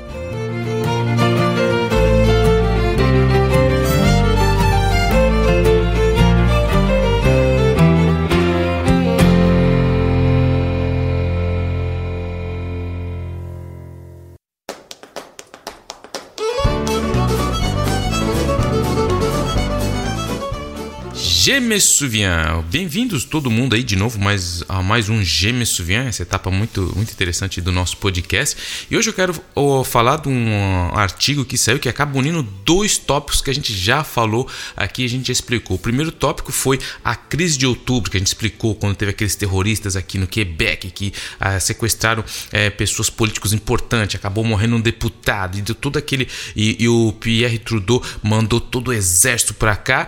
E o segundo é do próprio Pierre Elliott Trudeau, que é o pai do Justin Trudeau, que foi ele que colocou a lei de, de do exército, colocou o exército na rua, acabou confiscando direitos. E esse tema que eu quero falar hoje foi quando Pierre Elliott Trudeau ele criou uma unidade secreta para espionar os separatistas do Quebec. Então vou falar de um tema que vai unir esses dois, tanto a crise de outubro e o Pierre Elliott Trudeau, essas duas, esses dois, é, já falamos deles aqui. E novas revelações sobre a unidade ultra secreta criada dentro do gabinete do primeiro-ministro Pierre Elliott Trudeau para espionar os soberanos do Quebec. É, demonstram a extensão do que ainda é desconhecido sobre a resposta de Ottawa ao movimento de independência do Quebec. De acordo com um artigo que acaba de ser publicado, ele foi publicado primeiro em inglês, numa revista acadêmica, o gabinete do primeiro-ministro Trudeau, Trudeau pai aqui, criou uma unidade de espionagem na década de 70 para monitorar os soberanistas do Quebec. O gabinete também pediu à Polícia Montada Real do Canadá, nossa RCMP, que lhe fornecesse informações, um pedido ao qual o extinto serviço do, da RCMP supostamente resistiu. O artigo, que foi baseado em documentos obtidos sobre a Lei da Liberdade de Informação, alega que pelo menos desde a primavera de 1971 até o inverno de 1972, após a crise de outubro, que a gente explicou aqui, um órgão secreto conhecido pelo nome de FANTAN conduziu operações fora o sistema fora do sistema oficial de inteligência canadense. O publicado, o artigo foi publicado agora no dia 28 de agosto. Ele é intitulado, se vocês querem tiverem a curiosidade, Artigo Fantan, Separatismo do Quebec e a Resistência do Serviço da Segurança à Politização, de 1971 a 1972. Diz que a unidade de espionagem também era conhecido como o Grupo Vidal, uma homenagem ao seu diretor de operações, que era o Claude Vidal. Então eles deram o nome do Grupo Vidal, esse grupo secreto. É muita conspiração aqui no Quebec também, tá vendo? No Canadá, não é só nos Estados Unidos, não. O artigo ele alega que essa unidade de espionagem tinha como alvo o grupos perfeitamente legais no movimento de independência do Quebec, incluindo ninguém mais, ninguém menos que o Partido Quebecois. A gente fala muito do Partido Quebecois aqui, que é o partido separatista aqui que tentou separar o Quebec. Então ele, ele visava o Partido Quebecois e a sua e a máquina e, e ele usou também o Pierre Trudeau para supervisionar o Partido Liberal toda a máquina potente que era a máquina do Partido Liberal do Canadá no Quebec para recolher informações, porque também existe é, o Partido Liberal do Canadá. Ele é posicionado em várias, claro, tem instâncias em todas as províncias e eles usaram a máquina do Partido Liberal do Canadá que é aqui do Quebec, para espionar o Partido Quebecois. O negócio foi muito interessante. E os documentos muitos deles ainda não foram é, revelados, porque muitos que eles revelaram foram editados, porque muitos documentos ainda estão redigidos, incluindo aquele que o, o Trudeau pergunta a RCMP se ele pode participar numa, numa atividade, numa atividade cuja natureza também está e toda redigida, eles colocam aquelas faixas pretas lá, então eles não, de, não revelam muito tudo isso. Quase todos os documentos foram preparados por John Starnes, que ele é o chefe do Serviço de Segurança da RCMP entre 1970 e 1973, como parte do seu depoimento à Comissão McDonald, que investigou as atividades legais do RCMP. Então teve uma, teve uma comissão especial lá na década de 70 para investigar a as questões do RCMP e foi o que gerou a comissão McDonald. Gregory Keeley, que é um professor emérito do Departamento de História da Universidade de New Brunswick, acredita que a publicação desse artigo acadêmico é, fala da importância para o Ottawa de ser mais transparente sobre as ações passadas da polícia e das agências da, na aplicação da lei. Aí ele fala o seguinte: estamos falando de acontecimentos que ocorreram há 53 anos e ainda faltam muitas peças desse quebra-cabeça. O professor também questiona se a redação de a ocultação desses documentos pode ainda ocultar outras informações sobre as atividades de John Stearns, que chefiou o serviço de segurança da RCMP numa época em que esta realizava ações ilegais e que nunca falou sobre o Grupo Vidal nas suas memórias ou entrevistas posteriores. É lógico que ele nunca falou sobre isso, mas veio à tona aí. E o importante de tudo isso é que eles acreditam que muito disso que aconteceu acabou atropelando ali tudo que era direito civil, porque o ex-líder do, do partido quebecois, Jean-François Lisée, que hoje é um comentarista, ele considera uma loucura que as cópias não editadas de documentos de 50 anos não possam ser consultadas, porque tem muito, como falei anteriormente, muitos documentos ainda estão ocultados, você não pode ter acesso a tudo, mas já começa a sair as informações e é um absurdo realmente você não ter acesso à informação depois de 50 anos. Geralmente os políticos colocam uma certa data ali, mas 50 anos é muito. Outros documentos ainda não foram divulgados, incluindo atas de reuniões do Gabinete Federal de 75, 76 e 77, quando foi eleito em primeiro o primeiro um primeiro governo do Partido Quebecois. Os documentos citados no artigo mostram até onde o próprio ministro Trudeau estava disposto aí na violação dos direitos civis a fim de combater o separatismo ilegal ilegal é, do, do Quebec, segundo o Jean-François Lisée. Existem muitos outros documentos sobre o movimento soberanista que ainda não foram, que não podem ser consultados, incluindo mais de 4.500 documentos apresentados como prova durante a investigação sobre financiamento do campo do não no referendo de 1995 sobre a independência do Quebec. O que, que aconteceu aí?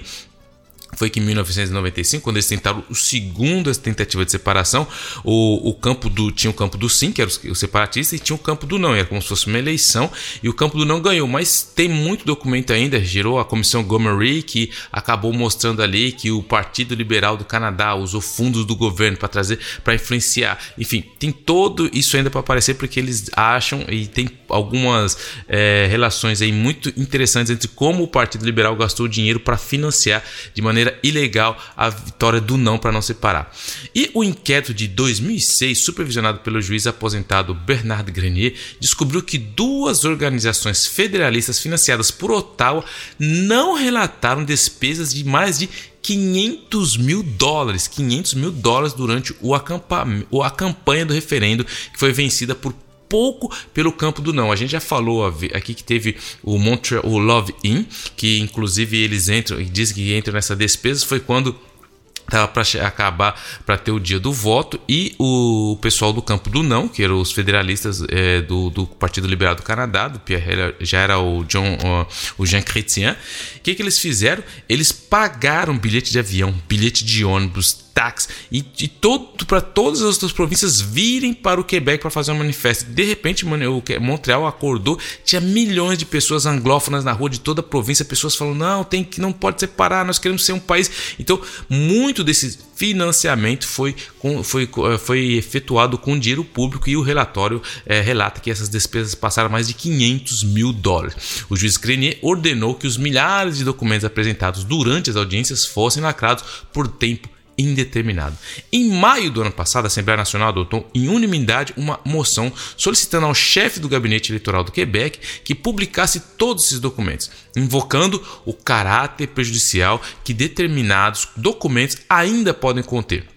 O diretor do, do, do, gabinete eleitoral especificou posteriormente que demoraria muito tempo para descascar todas, des, de, abrir todas essas caixas. E Philip, o, o nome dele é Philip é Davis. Ele é o Philip Davis, o autor do, do, do artigo sobre a unidade secreta de espionagem, acredita que as implicações que isso levanta são preocupantes, porque agora está todo mundo querendo ver. Aí o diretor geral fala: não, mas tem muito problema, e não é tudo que pode ser mostrado. E ele diz que a ideia de que se possa numa democracia, gerir uma célula de vigilância e de ação política a partir de um gabinete de um partido político é de gelar o sangue. Isso seria grosseiramente inconstitucional, disse Davis, que também é professor de estudos de inteligência da Universidade de Londres. Isso ele tem muita razão, porque como que pode tudo isso ter partido do gabinete do primeiro-ministro Pierre Elliott Trudeau? E Molinari que é um outro estudioso, ele salienta que, segundo os documentos, John Stearns opôs a tentativas de politizar o seu serviço, ameaçando mesmo de demitir-se e falar publicamente sobre a operação em vez de fornecer informações sobre o grupo Vidal. Mas o relatório da comissão McDonald não faz referência a esta unidade especial, sublinha o especialista.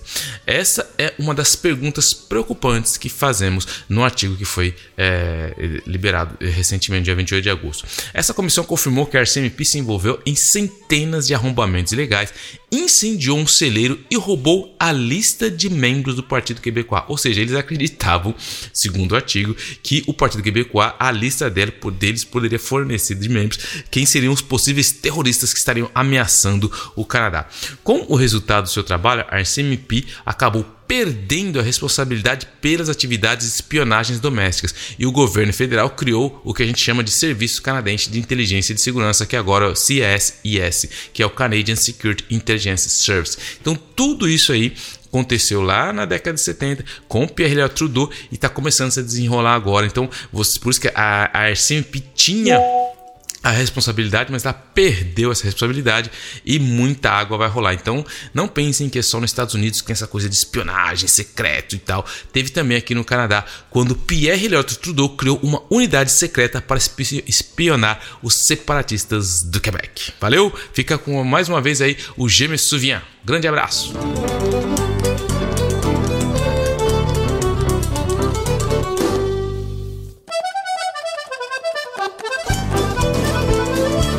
Amare usque ademare. Então agora chegamos, continuando a nosso, nossa viagem de volta, a gente cruzou as prairies e chegamos na província de Ontário. Primeira notícia é que os líderes das Primeiras Nações de Ontário reiteram a oposição à troca de terras do Greenbelt em votação unânime. Fordinho, Fordinho. Os chefes de Ontário, uma organização que defende 133 primeiras nações na província, votaram por unanimidade para exigir que o governo provincial devolvesse as terras ao Greenbelt, que removeu para a construção de moradias. A, a, resolução também apresenta quatro outras demandas, incluindo a renúncia do ministro da Habitação, Steve Clark, ou sua destituição. Os líderes das Primeiras Nações dizem que não foram adequadamente consultados sobre os planos do Greenbelt, apesar das mudanças afetarem diretamente seu tratado e os direitos constitucionalmente protegidos. A maior parte das terras removidas do Greenbelt é coberta por vários tratados e os direitos sobre esses tratados incluem direitos de colheitas em certas áreas.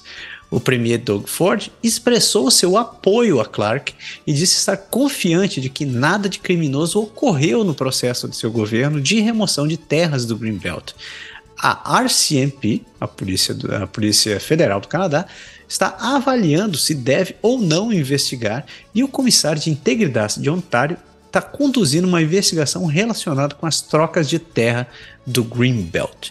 Olha, eu, eu acho que não tem um assunto mais, mais quente, mais mais pegando fogo nesse, nesse momento atualmente do que, do que essa história do, do Greenbelt, tirando, obviamente, os incêndios que estão pegando fogo, com mil perdões do trocadilho.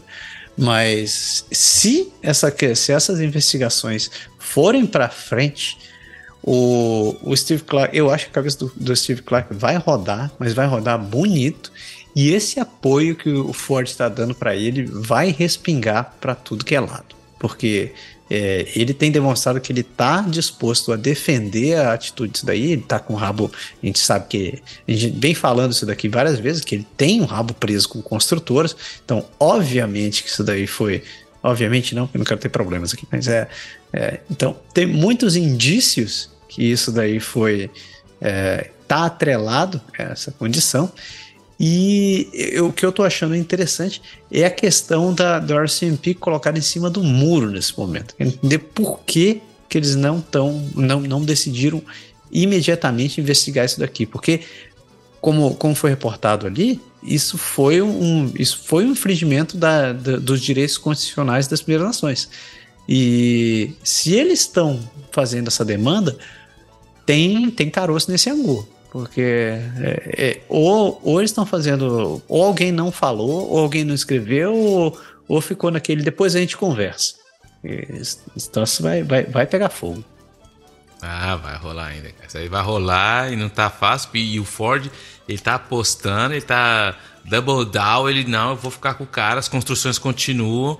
Mas é, isso tá me cheirando mais ou menos o que aconteceu com a ingerência chinesa lá. Não, não é nada disso. Começa sempre como, não, não é nada tão sério assim, mas daqui a pouco começa o que eu gosto, uma vazaçãozinha daqui, uma vazaçãozinha dali, um declaramento. Aí, bom, explodiu e todo mundo cai em cima do Fordinho. Eita, Fordinho, eu gosto dele. Gosto do nosso é. Fordinho. Abraço, Fordinho. Sei que você escuta o programa. Professores do ensino fundamental rejeitam a oferta do Ontário de recorrer à arbitragem e evitar a greve. A Federação de Professores do Ensino Fundamental de Ontário rejeitou a oferta do governo de Ontário de recorrer à arbitragem para evitar uma greve. O presidente da, da associação, Karen Brown, disse que o sindicato, em vez disso, estará com um pedido de conciliação e que a arbitragem vinculativa significaria que o árbitro estaria no controle dos direitos duramente conquistados dos seus membros. O sindicato preferiria lidar com certas questões através da negociação e e planeja realizar votação de greve em setembro.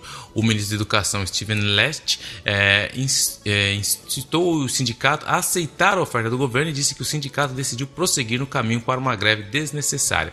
Os outros sindicatos e professores no sistema francês e católico também afirmaram que a arbitragem não é para eles e que planejam realizar votações de greve durante esse outono. Porque o que, que acontece para simplificar? Porque quando entra num conflito muito grande entre a parte dos trabalhadores e a parte do, do, do empregador, eles vão tentar um acordo no governo. Então nós vamos nomear um árbitro que ele vai decidir por vocês. Só que o problema é que esse árbitro aí, se ele decidiu, está decidido. Então, ou seja, é todo aquilo que você está tentando negociar, a gente já falou que o Ford não quer dar aumento, quer dar 1%, um dólar e tal, tal, tal. Então, assim, se ficar, se o árbitro decidiu, está decidido. Então eles preferem entrar, fazer a pressão de greve e continuar do jeito que eles estão. Porque senão eles, eles acabam colocando tudo na mão do árbitro. E aí, meu amigo, depois que o árbitro decidiu, se ele deu pênalti, é pênalti, entendeu? É isso que quer dizer. Não tem VAR? Não tem VAR. Tem VAR não. Eita boi. Isso aí. Olha só, tá todo mundo. Final do, final do verão, né? Eu acho que tá todo mundo querendo voltar a trabalhar. Porque a rede de supermercado Metrô chega a um acordo provisório com os trabalhadores da Unifor.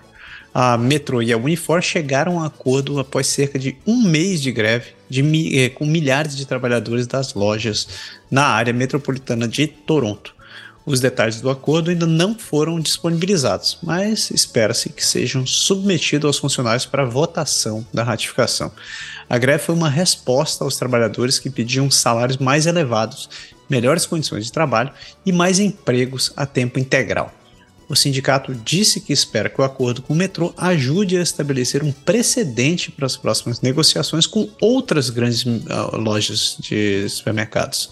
O metrô considerou o acordo justo e equitativo. Claro, só estão dados sem contar.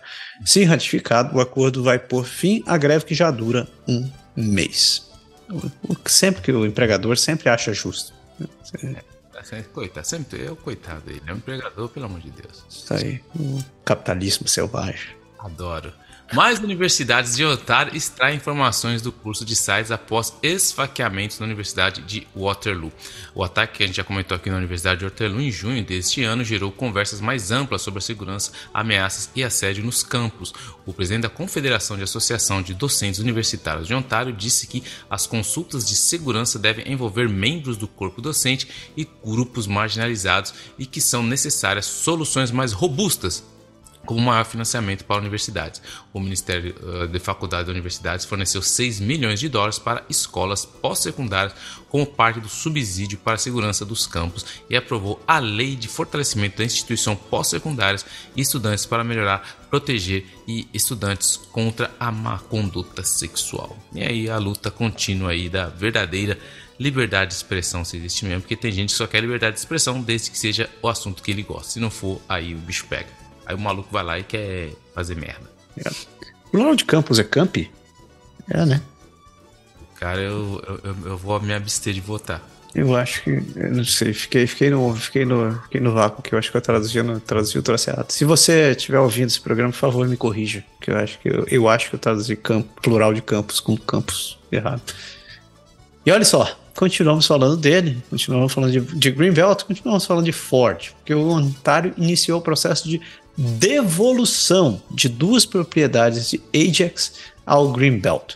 O governo de Ontário anunciou que está iniciando o processo para devolver ao Greenbelt duas propriedades na região de Ajax, que estavam programadas para desenvolvimento. A decisão surgiu depois de um proprietário do imóvel ter indicado que alguns dos terrenos poderiam ser utilizados para um parque empresarial em vez de habitações. O, ministro, o Ministério dos Assuntos Municipais e Habitação disse ainda que a intenção do proprietário de vender ou alterar a estrutura acionária dos imóveis é, em Ajax nunca foi divulgada à província, o que levanta preocupações sobre a capacidade do proprietário de cumprir a expectativa do governo de construir casas em tempo hábil será lançado um processo de consulta pública de 45 dias para restabelecer as proteções ambientais nas duas propriedades. E as comunidades indígenas serão devidamente envolvidas. Também, o proprietário sugeriu que houve um mal entendido, dizendo que procurava um parceiro de desenvolvimento experiente e não tentavam vender o terreno imediatamente. A província também informou que outros proprietários que tiveram parcelas de terra removidas do Greenbelt que precisam informar o gabinete do facilitador eh, provincial de terras e desenvolvimento sobre quaisquer potenciais transações. Sabe o que eu acho que aconteceu? Acho que o cara estava pronto para vender esse negócio e dizer assim: nah, vender, construir casa, vou ganhar mó dinheiro. Começou a vir toda essa sujeirama do Steve Clark, ele falou: vai sobrar para mim. Vou mudar de ideia. Em vez de vender casa, vou dizer que eu pensei que era para construir um parque. Aí vou ficar, vou ficar, ainda vou sair como gente boa. Tá? Então a última aqui de Ontário, porque o pintou um outro bravô campeão aí, hein? O prefeito do condado de Bruce, Bruce Lee, cara, um dos maiores artistas marciais. Se você nunca leu sobre Bruce Lee, lembra? Be the Water. Mas bom, parou aqui minha referência maluca do Bruce Lee. O prefeito de condado Bruce, de Bruce, que renunciou. Será que Bruce, o condado de Bruce chama Bruce por causa do Bruce Lee, mano? Seria uma honra. Mas tudo bem, vou, vou de novo fechar meu parênteses, vou de novo. O prefeito do condado de Bruce, que renunciou, renunciou, pede desculpa por comentários ignorantes e insensíveis sobre as Primeiras Nações. Gary Mitch renunciou cargo de, ao cargo de prefeito da península de South Bruce depois que um clipe de áudio dele fazendo comentários depreciativos sobre gastos em uma estação de tratamento de água em Cape Crooker, lar dos Chippewas da Nashawa Unceded First Nation, foi postado online. Ele se desculpou na quarta-feira e admitiu que suas palavras estavam erradas e ele falou sem devida compreensão. Ele prometeu aprender com a experiência e aquele velho, velho desculpa, ele prometeu aprender com a experiência, reconstruir a confiança e o respeito da comunidade das Primeiras Nações. Um professor assistente de estudos indígenas de Western University falou sobre o incidente e o racismo sistêmico que ele revela. Esse é o típico caso do cara que tem um preconceito enorme contra as primeiras nações, nunca leu nada, nunca estudou nada. Aí ele vai dar a opinião dele, só que assim, aquele caso que a gente falou, é, o cara tá andando do lado da avenida, tá lá da marginal, aí ele vê a casca de banana do outro lado lá da marginal, do outro lado da marginal, aí ele tem que atravessar a marginal, nadar o rio sujo Tietê, atravessar outra parte e vai lá escorregar na casca de banana. Aí dá nisso. Falo que não deve, aí depois oh, eu vou aprender sobre as primeiras. Porque não fez antes, mano antes de abrir a boca. Você sabia que você ia falar disso. Você vai lá, o cara vai falar, você vai dar uma entrevista? Você vai falar do que? Ah, nós vamos falar de tal tema. Tá, beleza, vou ler. Não, o cara ah, vou lá, eu sei tudo, né, mano? Sou, sou DJ Conexão, né, mano? Vídeo sabe tudo. Aí vai isso, dá isso. Vai, bravo, campeão, bravo. Ai, cara, eu acho que é, é eu, assim, eu vejo muitos, muitos influenciadores digitais, né? Galera que tem YouTube, TikTok, Instagram aí, que acabam ficando super famosos e acabam escorregando na casca de banana, como você disse, né? E, assim, eu acho que muitas pessoas não têm preparo nenhum, né? não tem nenhuma simplesmente começaram, a fama veio e eles continuaram falando. E que nem tem o caso do Monark, né? O cara, um caso clássico, falou que não devia e, e falou, de, falou um assunto extremamente estúpido. Só que do outro lado, você tem pessoas que da, na política, né, cara? Você ah. que tá você está disposto a entrar na vida pública, você na vida política, você deveria ter um pouco melhor de preparo. Né? Você deveria fazer, é, ter no mínimo um assessor para poder, se você não for uma pessoa muito articulada para ficar falando ou discutindo ideias. Porque, cara, uma coisa dessa, além de, um, pega muito mal, mostra como você tem um extremo despreparo para fazer as coisas. Isso, é. É a mesma coisa que eu digo. Acho que você, se você.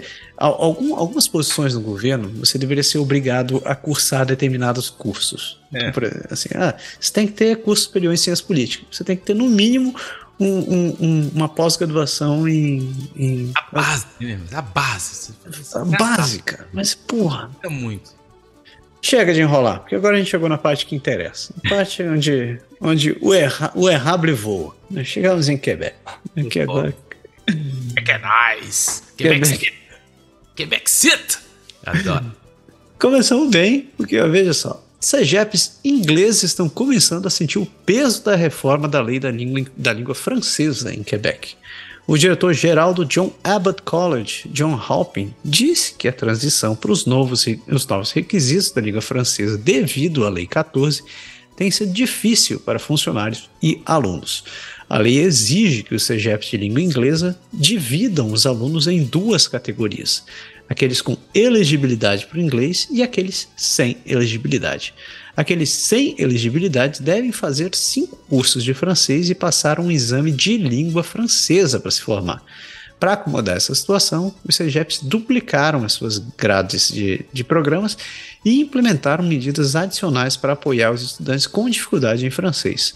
O ministro do Ensino Superior, Pascal Derry, afirma que o governo está ciente do, do desafio que essa reforma representa e que está pouco se, e se apoiará os CEGEPs durante a transição.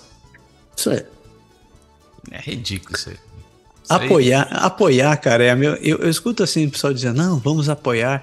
Isso me lembra até o pessoal que fala assim, não, o, a gente reconhece o problema. Isso, porra, velho. Nada a ver, isso aí não vai dar em nada, porque o pessoal está tentando se adaptar, sim, mas a, a, lei é muito mais complexa do que parece e é, o, o importante é que os números vão sair e eles vão ver que o, o fato do francês estar voltando não é por causa dos estudantes, porque muitos estudantes têm passado aqui que muitos pais que são francófonos querem enviar os filhos para CEGEPs anglófonos? Porque todo mundo sabe que o inglês é a língua do negócio. Isso não quer dizer que o francês vai morrer, mas tem, sido, tem tido um, um, uma retrogradação do francês no Quebec tem, mas não é por causa dos estudantes que vão para a CEGEP anglófono. Porque o importante, na verdade, é que eles têm que entender que o, a lei, uh, do, do, essa lei que, que quer fortalecer o francês, ela funciona não para as primeiras gerações, que é a minha, ela funciona para os meus filhos, para os nossos filhos. É aí que, que, que, eles têm que concentrar. Não é o fato de achar que o cara vai chegar aqui e, e, e vai ter que falar que em seis meses o cara vai falar francês. Eles colocaram uma coisa na cabeça deles que não funciona, mas os números vão, vão chegar com muito mais tempo, mas isso no CEGEP realmente não tem nada a ver. Continuando aqui no nosso, nosso Quebec City, Escolas de Quebec carecem de pessoal de apoio, alerta o sindicato. O governo do Quebec está enfrentando uma crise de pessoal, tanto de professores quanto de pessoal de apoio, antes do próximo ano letivo, começou a semana passada. A Federação de Empregados de Serviços Públicos informou que há muitas vagas para cargos como secretárias, técnicos de educação especializada, educadores para cuidar de crianças fora do horário escolar, enfim. O sindicato também informou que alguns trabalhadores ficaram supervisionando 30 a 40 crianças por vez. E algumas escolas poderão ter de limitar ou reduzir seus, seus serviços. O, Ministério Educa... o ministro da Educação, Bernard Dranville, disse que Quebec continuará a contar com indivíduos não legalmente qualificados para preencher as salas de aulas. O sindicato também informou que 400 funcionários de apoio abandonaram seus empregos no Centro de Serviços de Montreal e mais de 175 foram só em Milile, que fica aqui em Laval. O sindicato apelou a melhores salários e condições de trabalho para recrutar e reter mais pessoal. E teve uma discussão muito grande porque quando foi começar foi feito um estudo que diz que uma grande uma parte dos professores é o que eles chamam de professores não legalmente qualificados. Aí todo mundo, né, todo sabe quando sai no jornal, ah, o cara não é qualificado, mas é aí que falta a grande nuance. Porque o que, que eles chamam de professor não qualificado? É o cara que, por exemplo, é formado em matemática, ele é formado em engenharia, ele é formado em artes, mas ele não fez o curso de pedagogia. Mas ele é qualificado, sim, tem condições de dar na, na, na frente do seu filho e dar aula de matemática. Só que eles estão criando programas para esses, esses professores terem acesso mais rápido a esse curso de pedagogia e serem chamados de qualificados. Mas a falta de aqui é tão grande que os caras fizeram uma piada. Vai chegar uma hora que vai ser. O, o, o objetivo é ter um professor na sala, ter um adulto tem um adulto na sala lá para dar aula. Mas a coisa tá feia porque falta muito professor e o grande debate é por causa da antiguidade, porque como a gente falava no, no militarismo, aqui também a antiguidade é posto, vale muita coisa, porque o professor, se vocês têm ideia, que chega, que acabou de se formar, ele vai entrar na, no, num primário ele vai o que? Ele vai dar aula e quando ele chega na escola ele vai pegar as, as classes mais punk, porque os professores mais antigos quer o que? Quer pegar as classes mais fáceis, que é 5, 6 anos, que se tem não o sexto ano que já tá aquela aquele aquela aquela protótipo de adolescente chato que então, só que muitas vezes é o que eles estavam falando que o sindicato não quer abrir mão da antiguidade, porque eles poderiam fazer, a grande discussão é time pega um professor mais novo para ele não se assustar muito, seria melhor de que ele começasse com aulas mais fáceis, com classes não mais fáceis no sentido de dar aula, mas com classes menos exigentes, porque tem muitas classes que têm alunos com necessidades que tem, demandam muito mais. Então, assim, você pega um, alguém que é recém-formado, que não tem experiência e joga nessa sala, é lógico, com dois, três anos, o cara falar, ou a mulher fala, mas isso aí não é pra mim, tô fora. Então, é isso que o sindicato também não quer abrir mão. Então, assim, vai ser uma luta muito grande para tentar achar esse balanço entre o sindicato aí para conseguir cumprir todas as vagas que está falando. Isso estou falando de professor, sem falar daquela galera que cuida da criançada, da galera que cuida na hora do almoço. Então, assim, o bicho está pegando na educação aqui. dizia o, o Charlie Brown Jr. É. Agora o bicho vai pegar. Vai pegar. Família negra de Montreal foi removida de voo da Air Canada e alegra discriminação racial. A família Wright está apresentando uma queixa, uma queixa à Comissão Canadense de Direitos Humanos contra a Air Canada. Nossa, já três vezes dá pra pedir música, hein? Alegando discriminação racial. A família de nove pessoas foi retirada de um voo com destino à Flórida depois que uma das filhas informou ao comissário de bordo que suas malas ainda estavam na pista. A família não foi informada do motivo da remoção e, os, e, outros sete, e outros sete passageiros, incluindo outra família negra, também foram convidados a sair. A família foi recebida por três policiais de Montreal, dois oficiais de fronteira e um oficial da SWAT quando saíram do avião. Para não perder o cruzeiro, né, a família foi até os Estados Unidos para pegar um voo para a Flórida, mas ainda faltava uma mala. A Air Canada diz que não vai discutir o incidente publicamente, mas que as ações foram tomadas para a segurança e o bem-estar de outros clientes e tripulantes. Eita! Eita! Muita ideia. Bom, eu não tava lá, eu não vi. Mas, mas. Muito calma. Esperar aí, porque Air Canadá a gente sabe, né, meu? Não, não é, o, não é um, um cidadão corporativo dos melhores. Não, não dá pra pôr água, a mão na água. Essa cara. Água fervendo nele.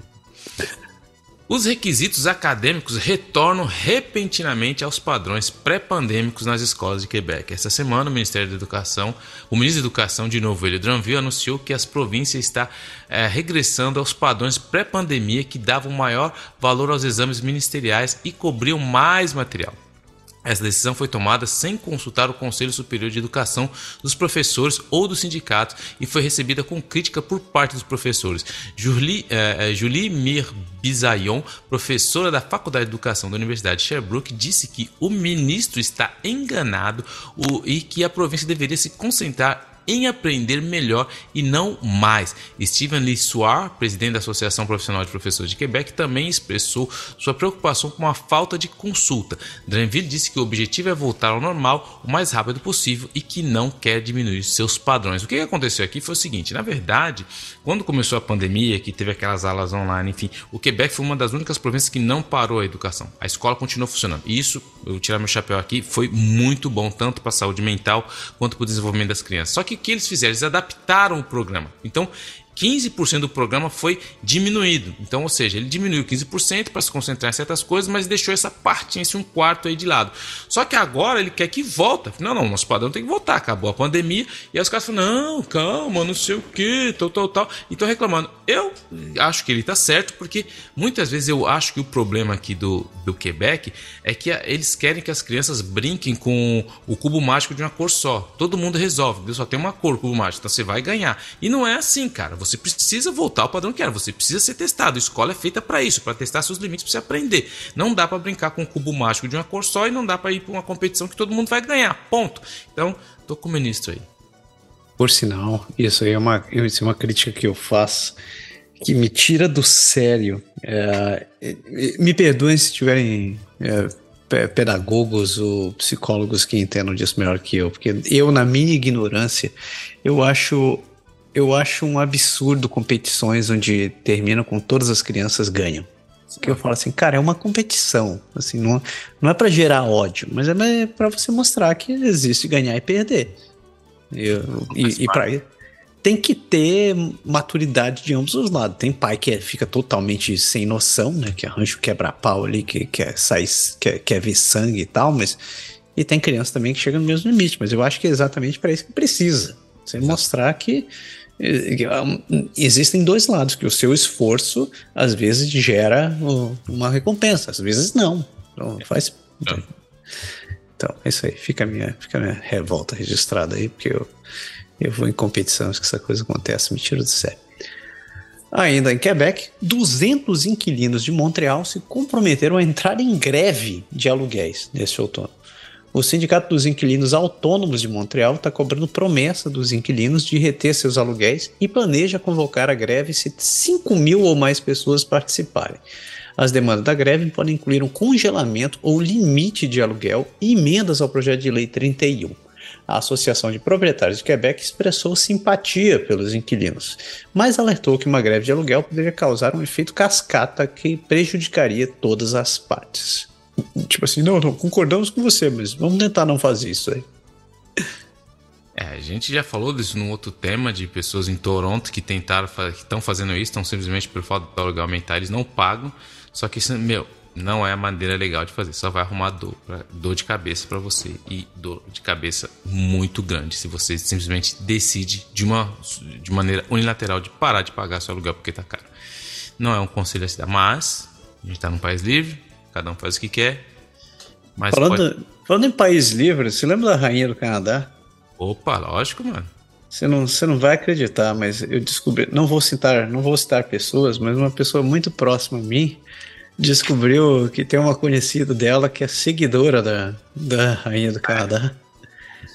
seguidora assim a risco, que ela escuta as, as, as, apresentações dela e que está fazendo tudo que ela manda não fazer. Assim. Não, não paguei, você não pode, não toma mais isso, não, não tome vacina, não mais.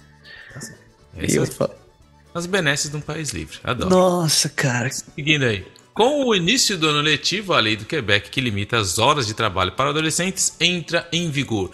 No dia 1 de setembro entrou em vigor a lei que limita a jornada de trabalho para adolescentes entre 14 e 16 anos a 17 horas por semana, com o um máximo de 10 horas de trabalho durante a semana e 7 horas no fim de semana entrará em vigor. É, essa lei foi anunciada é, no março do ano passado pelo ministro do Trabalho de Quebec, Jean Boulet, e tem como objetivo ajudar os estudantes a terem sucesso acadêmico e protegê-los de lesões no local de trabalho. Boulet disse que as estatísticas mostram que quase um terço dos adolescentes que trabalham mais de 16 horas por semana abandonam a escola e que entre 2017 e 2022 o número de acidentes de trabalho envolvendo jovens disparou. O governo também analisou um estudo sobre a saúde psicológica entre pessoas de 12 a 25 anos que descobriu que aqueles que trabalham mais de 15 horas por semana relataram sintomas de depressão ou ansiedade. Representantes dos setores educacional e empresarial juntaram-se a Bulé numa conferência de, da, para a imprensa na quarta-feira para discutir a decisão e os objetivos da lei são manter as crianças na escola, protegê-las de lesões no local de trabalho. Também interessante, não existia um, uma lei mínima para começar a trabalhar no Quebec, não existia, então ele veio legalizar tudo isso tudo baseado em estudo, tudo baseado em, em, pesquisa, muito bem feito. Também não tenho nada contra e eu acho que está muito certo daí. O lugar de criança é estudando, o foco tem que ser estudo e depois o trabalho. Mas ah. essa lei, ela, ela, é muito bem, só, desculpa te cortar, mas muito bem segmentada porque ela não, ela não ataca, por exemplo, aquelas que cuidam de, é, que cuida, que faz babysitter, pode fazer. Quem trabalha, que tem o caso que trabalha no, na empresa familiar também tem umas certas é, exceções. Então não é assim, ah, não, não pode. Tem as exceções para os casos específicos. Então. É, justo, concordo. Voto com relatores. Continuando na Belle Provence, né? O Bravo ministro. É bravo essa... campeão total. Essa aqui já, já, já é hors concurso, não tem, não tem, não tem o que fazer. Porque a ministra de Transporte de Quebec pede desculpas depois de ser fotografada sem cinto de segurança. A ministra de Transporte, Geneviève Guilbeault, pediu desculpas depois que surgiram fotos dela sem usar o cinto de segurança enquanto viajava.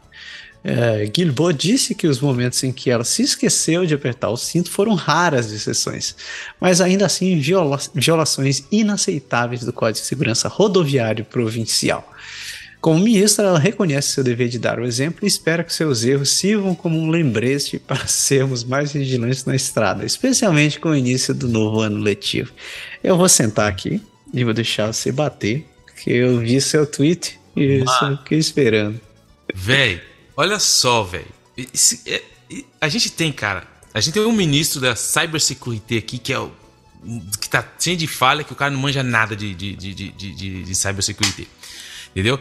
E agora teve ela, porque a ministra Guilherme era uma ótima ministra, sabe se comunicar e tal. Mas aí, ela era ministra da defesa agora ela é ministra do transporte. Só que ela, ela é malandrona, como todo político, ela gosta de usar as redes sociais para né, aparecer. E o problema é que ninguém foi lá tirar foto. Foi ela que colocou a foto dela no Instagram. Ela tirou a foto dela sem cinto. Ela, ninguém pegou e achou, descobriu. Nossa, achei uma foto de 1900. Não, a, a a superdotada aí, entendeu? Ela foi lá, tirou a foto e tal, meteu lá no, no, no, Instagram dela e o pessoal falou: Mas peraí, meu, você tá dirigindo? Alguém.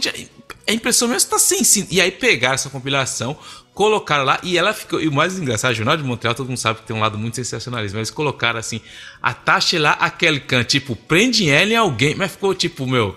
Porque a gente usa, taxei o, o, cinto de segurança, então eles usaram um, um, jogo aí de prende ela com alguém. Ela, tipo, aí ela tava muito pé com os caras. Ela falou assim: é, os caras não colocaram. É, ela, ela tentando justificar, é engraçado que ela fala: não, 99,9% das minhas fotos que eu tô com cinto ninguém colocou, mas tudo bem, isso não é desculpa. Mas também, o, vocês viram a, a, a, manchete colocada? Eu vou deixar vocês julgar. Tipo assim, ela tava muito pé da vida, mas isso é para dizer assim. E ela, a gente só não pode esquecer que a gente já falou aqui, ela teve uma vez, no, antes, agora estão, eles vão voltar semana que vem na Assembleia, mas na, na, na legislação passada, do ano passado, ela, ela é toda engraçadona, ela gosta de redes sociais. E aí, ia ter um estudo, uma comissão de estudo de um projeto. E aí ela pegou, tirou uma foto dela no gabinete dela, falando, ah, se preparando para o estudo. né? Só que aí o que aconteceu? Quando chegou na hora do estudo, ela tava falando assim, e ela colocava umas palavras, cara, mas que ninguém usava em francês. Todo mundo ficou, cara, por que ela tá falando isso? E aí o jornalista foi lá de novo e pegou a foto que ela tirou, ampliou essa foto que ela colocou no Instagram e tava lá listas de palavras a colocar. Então ela tava fazendo um joguinho. Ela fez um joguinho, tipo assim, vou tipo describe, eu vou colocar um monte de palavra difícil e vou falar na hora lá. E eles estavam tipo assim, e quando ela falava, o pessoal do gabinete dela falou: "Ah, ela colocou essa". E aí, ou seja, ela e as redes sociais, meu, é, é, da hora que ela dá essa, essas pérolas pra gente, mas ela não é das mais habilidosas no assunto. Então, teve essa questão lá das palavras que ela tentou ficar colocando, depois ela pediu desculpa, não, foi um erro de julgamento, não deveria ter feito isso. Agora vem ela de novo, não, não, não foi um erro, mas você é ministra, do, era ministra da, da Segurança, agora você é ministra do Transporte, você tinha acabado de votar semana, de impor uma lei que aumentava é, o rigor na, na, nas multas, que tal, tal, tal. Aí você sai o quê? Tirando fotinha sem cinta de segurança. Ô, irmã, não, não, aí, não, não dá, né, velho? Aí você bravou, campeão. Essa é campeã do ano. Nem, precisa, nem perguntar quem vai ganhar. Já foi. É Genevieve Guilbault, bravo, campeão do, do, do, ano já. Isso daí é bastante. do ano é muito bom. ok. Continua, continua em Quebec, aí você já começou é, muito eu, bem. Eu, eu, vou, vou fazer essa aqui, depois tem mais três outras que eu vou Vou continuar aqui falando do nosso Quebec City. O líder interino dos liberais do, do Quebec, o Mark Tanguay, não vai é, se lançar na disputa pela liderança do partido. O Mark Tanguay, que é o líder da oposição oficial em Quebec, anunciou que não concorrerá à liderança do Partido Liberal do Quebec. Isso segue há meses em especulações e surge após a demissão do Dominique Anglade. É, Tanguay permanecerá como líder interino até a corrida pela liderança seja concluída. Dois outros potenciais candidatos, que eram André Fortin e Monsef Derragi, anunciaram que não não concorrerão à liderança. Isso deixa o Partido Liberal numa encruzilhada, uma vez que os liberais da província se encontram numa posição precária. Para dar um contexto aí, o Partido Liberal é o partido mais antigo aqui do Quebec e ele teve uma derrota massacrante. Era um partido que foi, ficou muito 15 anos no poder, mas tomou uma, uma, paulada em 2018, tomou outra paulada agora em 2022. Foi realmente a, a, pior eleição de toda a história de mais de 155 anos do partido. E aí, o que acontece? O, geralmente, quando se perde, o líder sai, que foi o Dominique Anglade, e colocaram o Mark Tanguay como líder ali. Falaram, não, vamos deixar o cara lá, né? Você interino vai, vai ter uma, depois uma corrida aí para a liderança.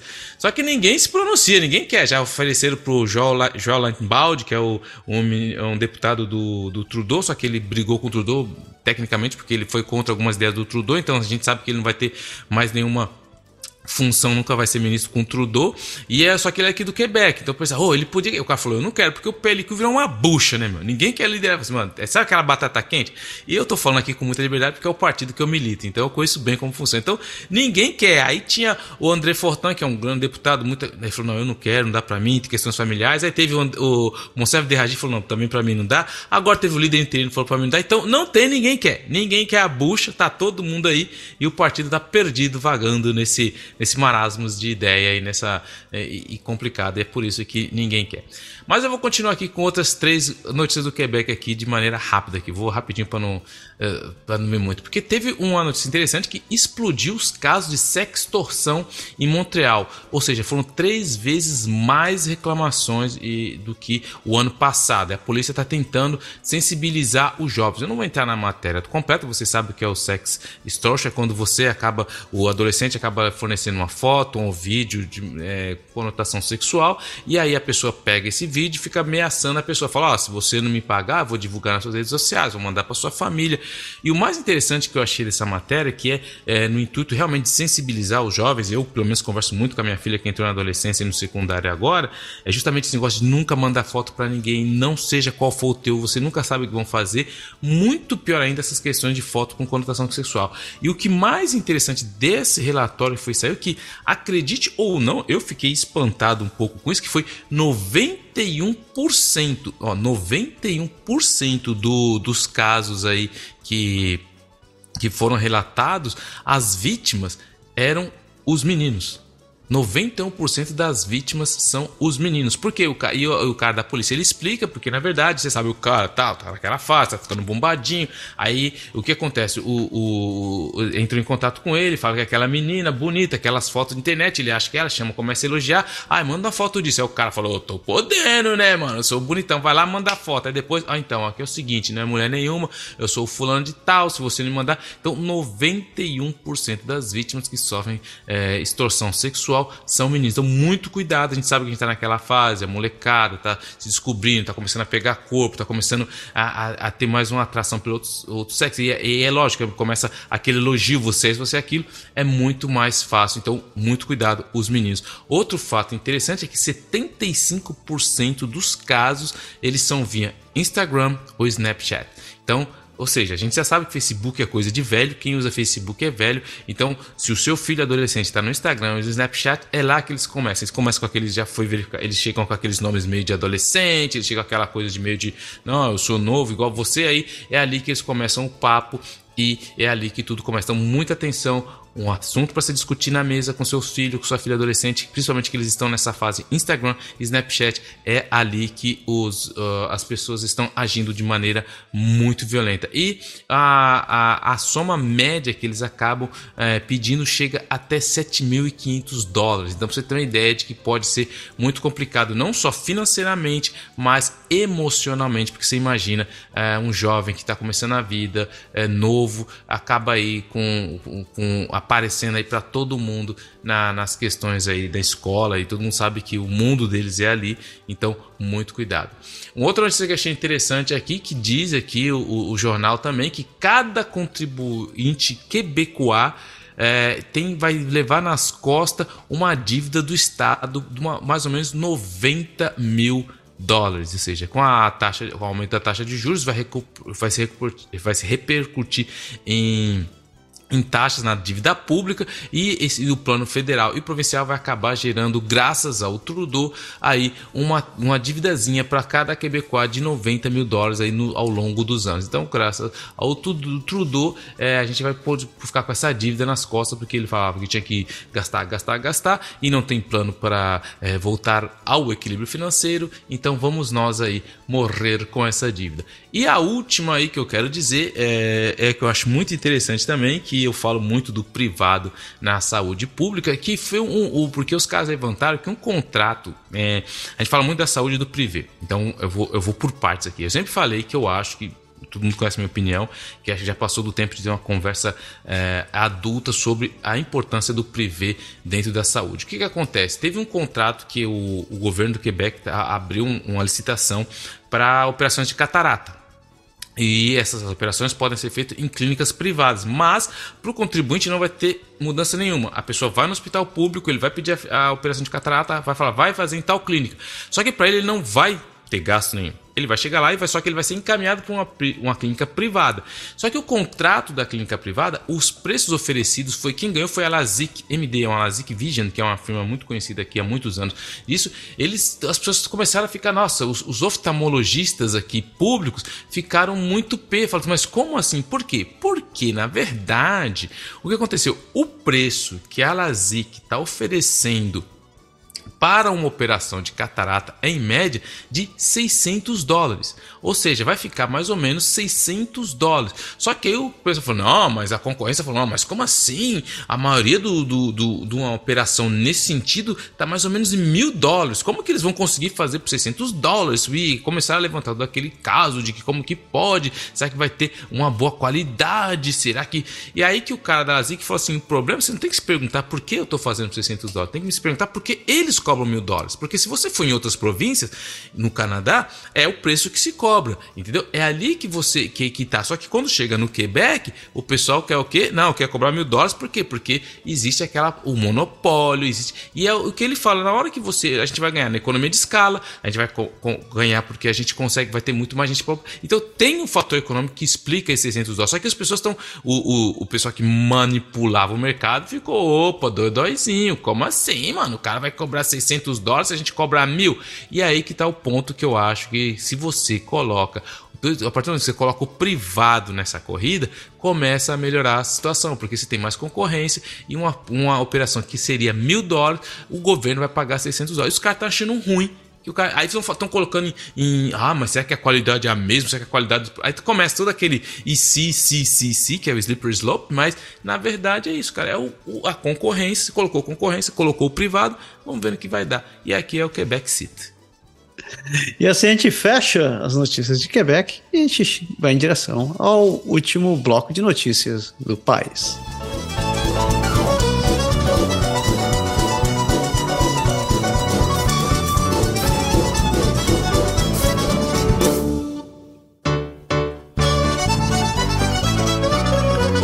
Amare Usque Ademare. Chegamos no outro mar do país. Né? Saímos da costa leste, fomos para o oeste, voltamos para o leste. Cá estamos em Newfoundland e Labrador. A primeira notícia é que um novo programa visa preservar populações prósperas de salmão. A Federação do Salmão do Atlântico lançou um novo programa de conservação para proteger áreas com populações de, do, do peixe foram escolhidas quatro rios nas províncias atlânticas: o rio, os rios Margaree e Cheticamp, na Nova Escócia, o rio Nepi, Nepisiguit, em New Brunswick, e o rio Newfoundland, em Newfoundland. A associação está fazendo parceria com grupos locais para fornecer financiamento, recursos científicos e orientação para ajudar a proteger as bacias hidrográficas. Estão também colocando, é, colaborando com universidades para criar modelos que permitam prever os efeitos das alterações climáticas. O objetivo é ter 30 bacias hidrográficas de salmão selvagem em todo o leste do Canadá, sem restrições aos pescadores. Então é, é interessante que fala-se muito do salmão selvagem canadense, né? mas o, o salmão mais conhecido que a gente tem ou é o Atlântico se pega em mar aberto, é o, o, o salmão do oeste, o salmão é, que, que é pescado na região de British Columbia e Alberta. E eu achei, eu achei interessante essa notícia que eu vim trazer aqui, porque é, é, é, com frequência a gente vem falando das províncias atlânticas e eles têm tido problemas tanto para início da pesca da, de camarão, caranguejo, lagosta e outros bichos que são a base, uma da, é, talvez seja a base, uma das bases mais fortes das províncias do Atlântico. E é bom ver que eles estão levando em consideração é, programas como esse, apesar de todo o, o, estrago que aconteceu esse ano nas províncias, com tornados, furacões e incêndios. Não sendo Mas, momento positivo. Os defensores criticam Newland Labrador a atualização sobre cuidados infantis do governo. Os defensores dos cuidados infantis de Newfoundland Labrador dizem que o governo provincial precisa de fazer mais para dar respostas à elevada procura de serviços de acolhimento de crianças. Embora o ministro da Educação tenha anunciado 8.300 vagas de acolhimento de crianças a funcionar por 10 dólares por dia, ou menos em toda a província, os defensores salientam que isso não contabiliza as vagas que foram perdidas esse ano. A província recebeu 347 milhões de dólares em financiamento federal em 2021 para criar 6 mil novos espaços de acolhimento de crianças dentro de cinco anos. No entanto, os defensores dizem que a província está aquém desse objetivo. Argumenta que o governo deveria conhecer a procura de serviços de acolhimento de crianças e que a lenta implementação de programas de pré-escola é insuficiente.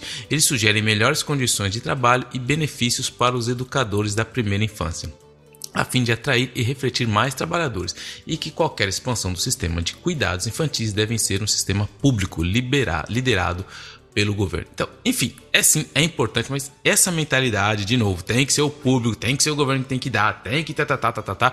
Isso eu tenho um problema. Eu posso falar só de uma, uma coisa do Quebec que eu pulei, que eu esqueci, que eu lembrei agora? Pô, fale que eu não vou editar. O Quebec, cara, teve uma discussão muito inútil esse, essa semana também, que foi a questão seguinte: teve uma escola aqui né, que ela chegou e falou assim: é o seguinte, a gente tá com falta de professor, a gente vai contratar um professor novo. Só que essa professora, na verdade, ela é não binária. Ou seja, aquelas pessoas que não são nem homem nem mulher, não se sentem nem homem nem mulher nessa ideologia, é, teoria de gênero. Só que aí, até aí tudo bem. Só que aí os caras fizeram uma, uma carta explicando a escola, tal, não sei o que, papapá, e mandaram pros pais. E falou que a mulher quer ser chamada de mix. Eu nem sabia que existia esse, esse negócio aí, enfim. Uhum. Só que aí, o que, que aconteceu? Essa carta que eles fizeram? Eles colocaram o nome da professora. Entendeu? Em vez de explicar para os pais, colocaram o nome da professora. E onde essa carta acabou caindo? No esgoto das redes sociais. Nossa. Uma enxurrada de ah, que não sei o que, ideologia woke, tem aqueles termos de tudo quanto é lado. Eu, tiveram que envolver a polícia, meu, porque tava tendo hum. uma ameaça de morte, não sei o que, ou seja, de. Meu, azedou o pé do frango. Tudo isso porque a mulher quer ser chamada de mix. E aí a discussão começou, mas tem que chamar de mix, tem que chamar de mix. Meu, é aí que tá o problema. Essas coisas estão sendo tidas de uma maneira tão desmedidas, virou uma histeria coletiva que ninguém entende mais nada. A mulher quer ser chamada de mix. Meu, você imagina a cabeça da criança. Aí o pessoal estavam falando, não, mas hoje, porque o conselho da medicina diz a pessoa pode ser mix, agent, meu, ninguém entende mais nada, entendeu? Aí a mulher quer ser chamada de mix. Aí, como que fica na cabeça da criança? Aí todo mundo falou. Aí, o ponto é, precisava de tudo isso. Se você é não binário, se você quer ser, não quer ser chamado de madame, senhora, Chega lá, você explica, tá, mas não me vai, porque, porque os pais já começaram. Eu não vou ser obrigado a chamar ninguém disso. Eu não, ninguém vai me obrigar a chamar essa mulher. E aí que começou a derrapagem, cara, e virou uma zona aqui no Quebec. Aí tinha especialistas daqui, aí chamou o pessoal transgênero. Aí já começa a falar, não, porque, é que a gente tá falando com porque isso é, é, essa mentalidade é homofóbica que tá vindo dos Estados Unidos. Aí começou, virou aquela baderna, todo mundo perdeu o assunto e gerou uma palhaçada por causa de um negócio que eu nem sabia que existia, que a mulher não quer ser chamada nem de senhora, nem de madame, ela quer ser chamada de mix. E as crianças, ou seja, virou uma zona que não tinha nada a ver com o assunto. A escola foi mais cabeçuda ainda porque fez esse negócio dias antes de começar a aula. E aonde foi acabar essa carta? Nas redes sociais, ou seja, no esgoto social. Mas isso aí era eh, do, do Quebec, o que eu queria falar, esqueci. O, o caso Mix, o Mixgate agora. A gente vai ter o Mixgate no, no Quebec. Mixgate, eu preciso ler sobre isso também. Eu não conhecia essa, essa nomenclatura. É, tá todo mundo perdido, mano. Tem tanta que, que ninguém mais sabe, mano. Aí o problema é o seguinte, aí chega lá porque aí chamaram um cara lá, que é não binário, para falar na rádio, aí fala, tá, mas o que é não binário? Não, porque você não pode confundir identidade de gênero com sexualidade, porque o cara, tipo, não binário de manhã, ele pode querer se afirmar na sociedade, numa visão masculina, mas no outro dia ele quer... Mano, aí fala, se, se o cara não... Ninguém tava entendendo nada, imagina a criança de 7 anos, velho. Uma criança de 7 anos pra entender tudo isso. Não, ah, hoje você quer ser o quê? Enfim, eu acho que essas ideologias, tudo essa, é, essa, isso aí tá, tá, levando a sociedade a uma loucura generalizada. Mas enfim, vamos continuar aqui que já saiu do assunto. Nem eu tava mais. É, é, eu tô. É. Eu falo do Quebec do Mixgate, é só isso. É, segue em frente.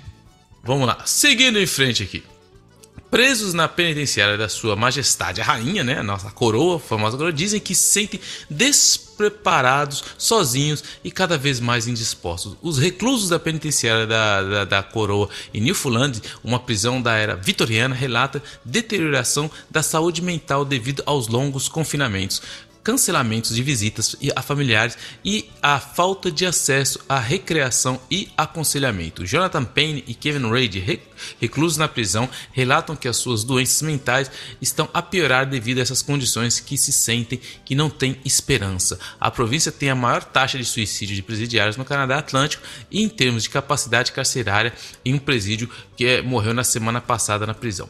O Departamento de Justiça não forneceu quaisquer detalhes sobre o monte, é, a morte e os presos não receberam qualquer aconselhamento. O Grupo de Justiça Prisional da Costa Leste apela a mais transparência para por partes dos governos provinciais e aos investimentos nos determinados eh, nos determinantes sociais de saúde. O governo de Newfoundland e Labrador prometeu construir uma nova prisão para substituir a penitenciária em ruínas. E aí eu quero só fazer duas observações, algumas observações nesse assunto aí, que eu acho muito legal falar de penitenciária. Primeiro porque é interessante essa matéria. É, é, é, lógico, ninguém aqui é a favor da, da, da, tortura, não é isso que eu estou dizendo. Mas assim, eu quando eu vejo essas matérias, eu me lembro muito, primeiro, do livro, do, do filme Carandiru. Eu lembro que, porque quando eu era policial no Brasil, a gente visitou Carandiru, enfim, tal. Eu, eu, e eu lembro quando saiu o filme, que foi baseado no, no livro do Drauzio Varela, é, eu fui assistir o filme e a impressão é que você assistindo o filme, eles contam a história do preso a partir do momento que estão no Carandiru pra frente. Então você vê o sofrimento dos caras, a maldade que eles passam, o sofrimento que eles passam ali e tal, e depois o ataque da polícia que mata 111. Mas ninguém fala por que, que o cara chegou ali. Então eu saí do cinema escutando as pessoas do lado, falando, nossa, coitado dos caras. Tipo assim, ninguém fala por, o porquê que o cara chegou ali. É lógico, eu não quero desumanizar o cara, não é isso que eu tô falando, mas o pessoal esquece o porquê o cidadão entrou ali. Não tô falando das condições da cadeia. Depois teve aquele o filme. É, é, que o cara cava lá, o. É, o chama... ataque do Banco Central?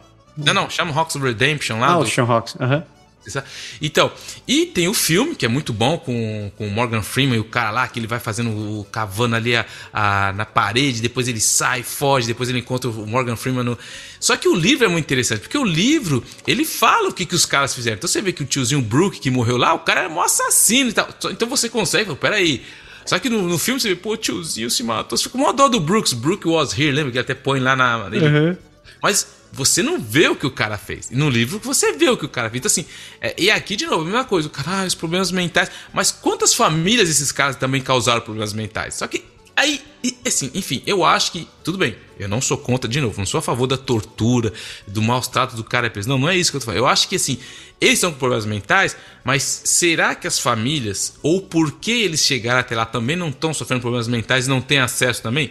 Então eu acho que deveria ter olhar os dois lados. Não só olhar do, oh, o coitado preso sofrendo, pô, o cara tá com problemas mentais, isso aqui tá. Mas será que ele gerou problema mental para alguém que tá do lado de fora até hoje, que per talvez perdeu alguém nas condições muito pior? Não sei porque eu não li, mas enfim. É, é, tem, tem esse ponto, é, é, verdade. Eu acho que não dá para ser ignorado o papel do indivíduo na sociedade. Eu acho que quem tem a responsabilidade de estar de, de tá lidando com isso é a justiça. A justiça deveria é, deve, deveria aplicar uma pena que é, que é relativa ao, ao, ao, é, ao impacto que o cidadão fez à sociedade. E, e, eu, eu acredito que prisão, prisão é um lugar de reforma, é um lugar que você deveria ter, deveria ter como foco principal reformar o cidadão para poder conviver em sociedade, né? Então, ao mesmo tempo que a gente oferece, é, que a gente cria esse sistema onde a gente está tentando tirar indivíduos do convívio comum, para que ele possa ir para um lugar onde ele possa ser readequado a trabalhar, a gente deveria ter condições de tentar trabalhar nisso, né? Eu acho que, de fato, o, o é, é, muito. É, são poucos os casos que eu conheço que, que existem realmente essa preocupação. Cadeia no Brasil é basicamente é lugar para você jogar gente, né? Não é, não é lugar que você, você não reforma, você não reeduca ninguém cadeia no Brasil. E aqui eu, eu não consigo falar sobre a, sobre a cadeia de, de, de New Brunswick, mas é, o que eu vejo é que não existe infraestrutura mínima para o cara viver ali, né? Então, eu acho que uma vez que não tem isso, muito provavelmente talvez não tenham condição, não tenham um programa de realmente de, de, de readequação do, do indivíduo no lugar. Então, eu acho que minha preocupação é mais nesse sentido, que a proposta que o governo tem em tratando com, com indivíduos com, com a, a, é, a quem da sociedade. Mas eu concordo com o teu ponto. Acho que não tem como ignorar o impacto que o cidadão teve na, na, na sociedade, nem ignorar o, o, o que ele fez com, com as vítimas. É, onde a gente está? Sim, passando para PEI, Príncipe Edward Island, ali no, no Espírito Santo canadense. Essa notícia deveria estar no Quebec, mas eu trouxe para cá porque eu achei interessante. Porque o Quebec está pedindo enfermeiros a Prince Edward Island, mas o sindicato diz que vai catar coquinha. É, quer dizer, né, não vai acontecer. O Quebec está procurando auxiliares de enfermagem registrados e licenciados para ajudar a apoiar seu sistema de saúde e pediu à província de Príncipe Edward Island ajuda nesse sentido. No entanto, o Sindicato dos Enfermeiros diz que não é realista devido à atual crise na província, já que as taxas de as taxas é, com profissionais é, de busca de profissionais aumentaram de 24,4% em maio para quase 29% em, em agosto do mês, uh, no mês passado. O sindicato acredita que tirar enfermeiros dos recursos existentes não vai resolver nada e que os, desses, que os políticos deveriam procurar uma estratégia pan-acadiana para pan-canadense, ah, pan-canadense, não pan-canadiana, é pan-canadense, para gerir os recursos humanos no cuidado da saúde. A Saúde PI afirmou que quaisquer enfermeiros que participem da iniciativa o farão de forma voluntária. Cara, Assim como se diz que que está na hora do sistema de saúde começar a ter uma um participação mais do privado, eu acho que já está na hora do, dos, dos conselhos de medicina e conselho de enfermagem começarem a ficar mais flexíveis e permitirem que as pessoas possam trabalhar onde elas quiserem e abrir oportunidade para isso. Porque tem médico que poderia muito bem estar tá fazendo trabalho remoto, que está em PI, podendo estar tá atendendo em Ontário. E, e você expande isso daí para os outros lugares. Enfermeiro, o problema é um pouco diferente. Talvez você precise de mais atenção local. Mas tem gente que trabalha na, na fronteira ali, né, de, de, um, de uma província e outra, que, se tivesse disposto, poderia estar trabalhando nesse sentido. Só que não tem por causa dessa, de, desse lobby, não vou fazer nem legislação, desse lobby da, dos conselhos de, de saúde dos órgãos respectivos. Eu acho que tem que mudar esse troço. Verdade. E saindo de PI, chegamos em New Brunswick. E daí vai lá para New Brunswick. Professores podem perguntar se aluno está mudando de gênero ou apenas quer um apelido, diz o ministro. O ministro da Educação, Bill Hogan, esclareceu a política 713 na, quinta, na quarta-feira, que exige consentimento dos pais para mudança de nome relacionados à identidade de gênero para crianças menores de 16 anos nas escolas. Ele disse que é importante ter envolvimento dos pais na educação dos seus filhos, mas isso coloca os professores numa difícil dilema ético. A política também incentiva as crianças a conversar com os profissionais apropriados para elaborar um plano para incluir os pais na conversa.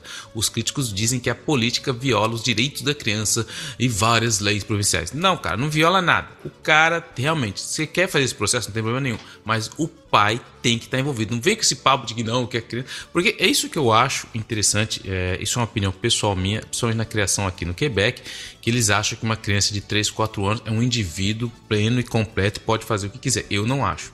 Criança não está pronta para lidar com democracia. Criança não está pronta para tomar decisões. Criança não está pronta para decidir o que ela quer no futuro, porque o futuro para ela tem uma concepção temporal muito diferente da de um adulto. Então essa questão de que não, que ele quer, ele vai, não, não é assim. Então o pai tem sim até os 16 anos, eu acho. O que você quer fazer com a maioridade, meu amigo? Aí é problema seu. Eu não tenho nada a ver com isso, mas quando é criança, não. O pai tem que ter uma palavra para falar sobre isso. A gente falou sobre isso no último programa, né? Que tem, tem uma disparidade entre, entre o, o que é considerado a, a, a maioridade ou a responsabilidade das crianças. Porque aos 14 anos você pode ir no médico. Por é. conta própria, você não precisa ir. Então, por que, que tem que ser diferente eh, esse, esse, esse princípio para quem é mais novo? É, então, sei lá, eu acho que precisa, precisa chegar num consenso nesse sentido. E ainda em New Brunswick, eu perdi a matéria. Perdi a matéria. Aqui. Ainda em New Brunswick, uma fábrica de peixes é multada em 30 mil dólares por não proteger trabalhadores estrangeiros temporários de abuso. O, a Leberton Fisheries, uma fábrica de processamento de lagosta em New Brunswick, foi multada em 30 mil dólares por não fornecer um local de trabalho livre de abusos e represálias contra trabalhadores estrangeiros temporários. Esta é a multa mais alta cobrada ao empregador de trabalhos estrangeiros temporários na província desde 2017. Syed Hussan, diretor executivo da Migrant Workers Alliance for Change, diz que o programa de trabalhadores estrangeiros temporários prepara funcionários para exploração, porque não há reclamação adequada e processo de conformidade. Essa empresa em particular tem estado sob escrutínio desde que enviou a moradia, eh, enviou a maioria de seus 80 funcionários de volta para casa dois meses antes. A empresa alega que isso ocorreu por falta de trabalho, mas os funcionários afirmam que receberam uma carta de demissão um dia depois de se manifestarem sobre suas condições de vida e de trabalho. Kathleen Liberton, uma das proprietárias da empresa, disse que a multa estava relacionada a uma infração do ano passado, não deste ano. O governo gastou mais de 14 milhões de dólares para melhorar a qualidade das inspeções e responsabilizar os empregadores. Mas Russan diz que o processo de queixas é inadequado e que o dinheiro das multas vai para o governo e não para os funcionários afetados. É, cara, eu, olha só. O, quem não sabe, o Canadá, existe esse acordo entre Canadá, Estados Unidos e México, antigamente conhecido como NAFTA, que o Trump acabou mudando de novo, que permite que trabalhadores, que os três países possam ter funcionários, é, seus nacionais trabalhando para determinadas funções em cada um dos três países. E o Canadá traz muito gente do México para trabalhar aqui. Principalmente na parte de agricultura e na piscicultura. E engano seu se você acha que o canadense trata o Canadá, que todo mundo no Canadá é gente boa e trata os mexicanos como gente. Tem muita gente que joga os caras num container, eles moram em 10, 12 dentro de um container, tudo amontoado e são tratados como ticano mesmo, né? Da, da pior maneira que você conseguir imaginar. Então, é isso aí. A se aconteceu, se a Liberton tá fazendo isso, tem mais é que levar na coxa mesmo. Eu vou dar uma dica aí no final aí, que é justamente sobre esse assunto aí, mas no final fica atento aí no Sugar Sec Cabana Sul que você vai ver isso aí. Boa.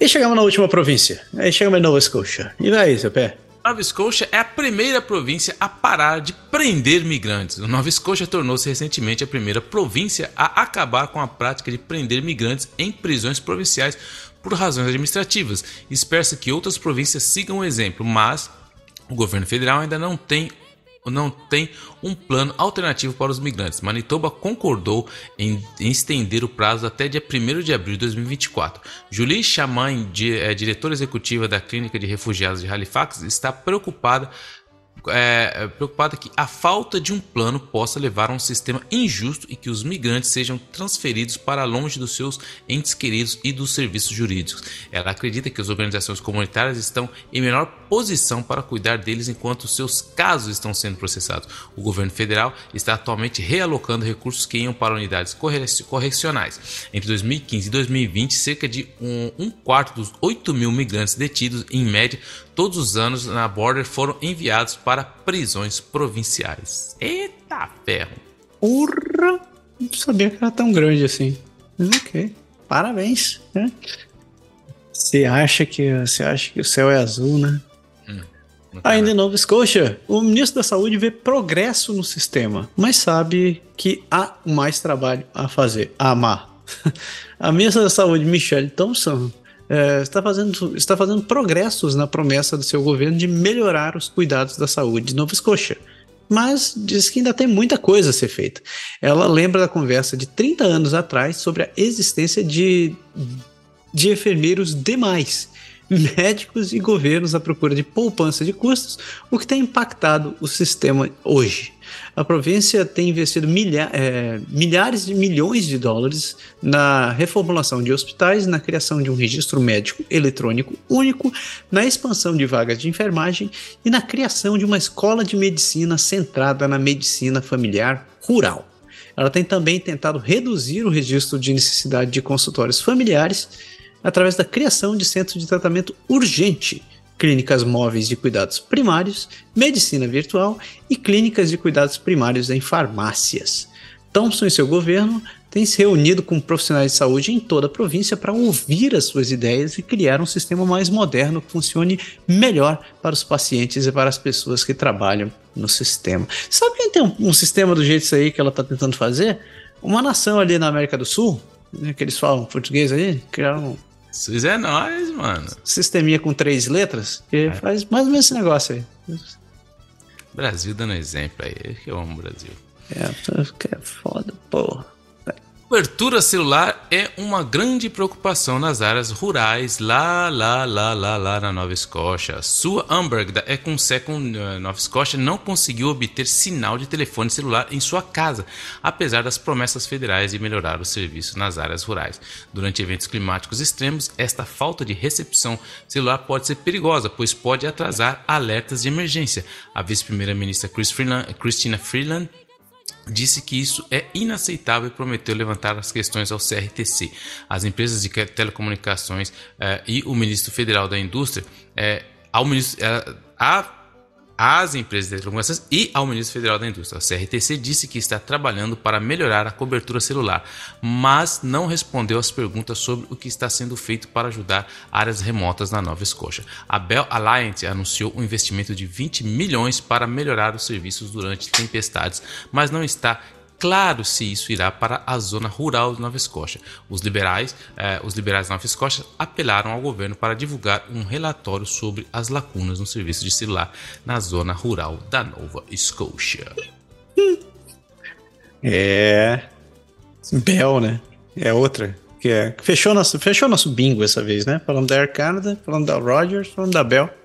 Mano. Hoje é bingo, hoje é bingo, velho. Cara, é, é como é, é, Pode pedir música porque. Porque o negócio vai, vai, vai rolar, viu? Oh. Brincadeira. Então marque sua cartelinha. Esse programa nós fizemos bingo. Falamos de três monopólios canadenses. Muito bem. E assim a gente fecha as notícias do, do Canadá e a gente segue para a parte mais gostosa desse programa.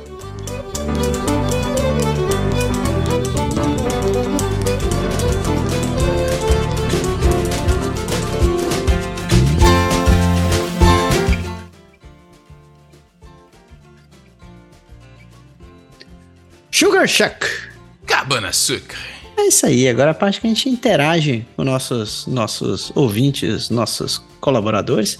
E já quem está no Sugar Shack, é bom, sempre bom lembrar vocês da Brazilian Pastries, essa empresa de Ottawa é especializada em fazer docinhos e quitutes brasileiros. Se você não conhece a Brazilian Pastries, corra lá no site deles ou visite o perfil deles no Instagram. Procure por Brazilian Pastries no Google e e conheça os produtos que eles são responsáveis.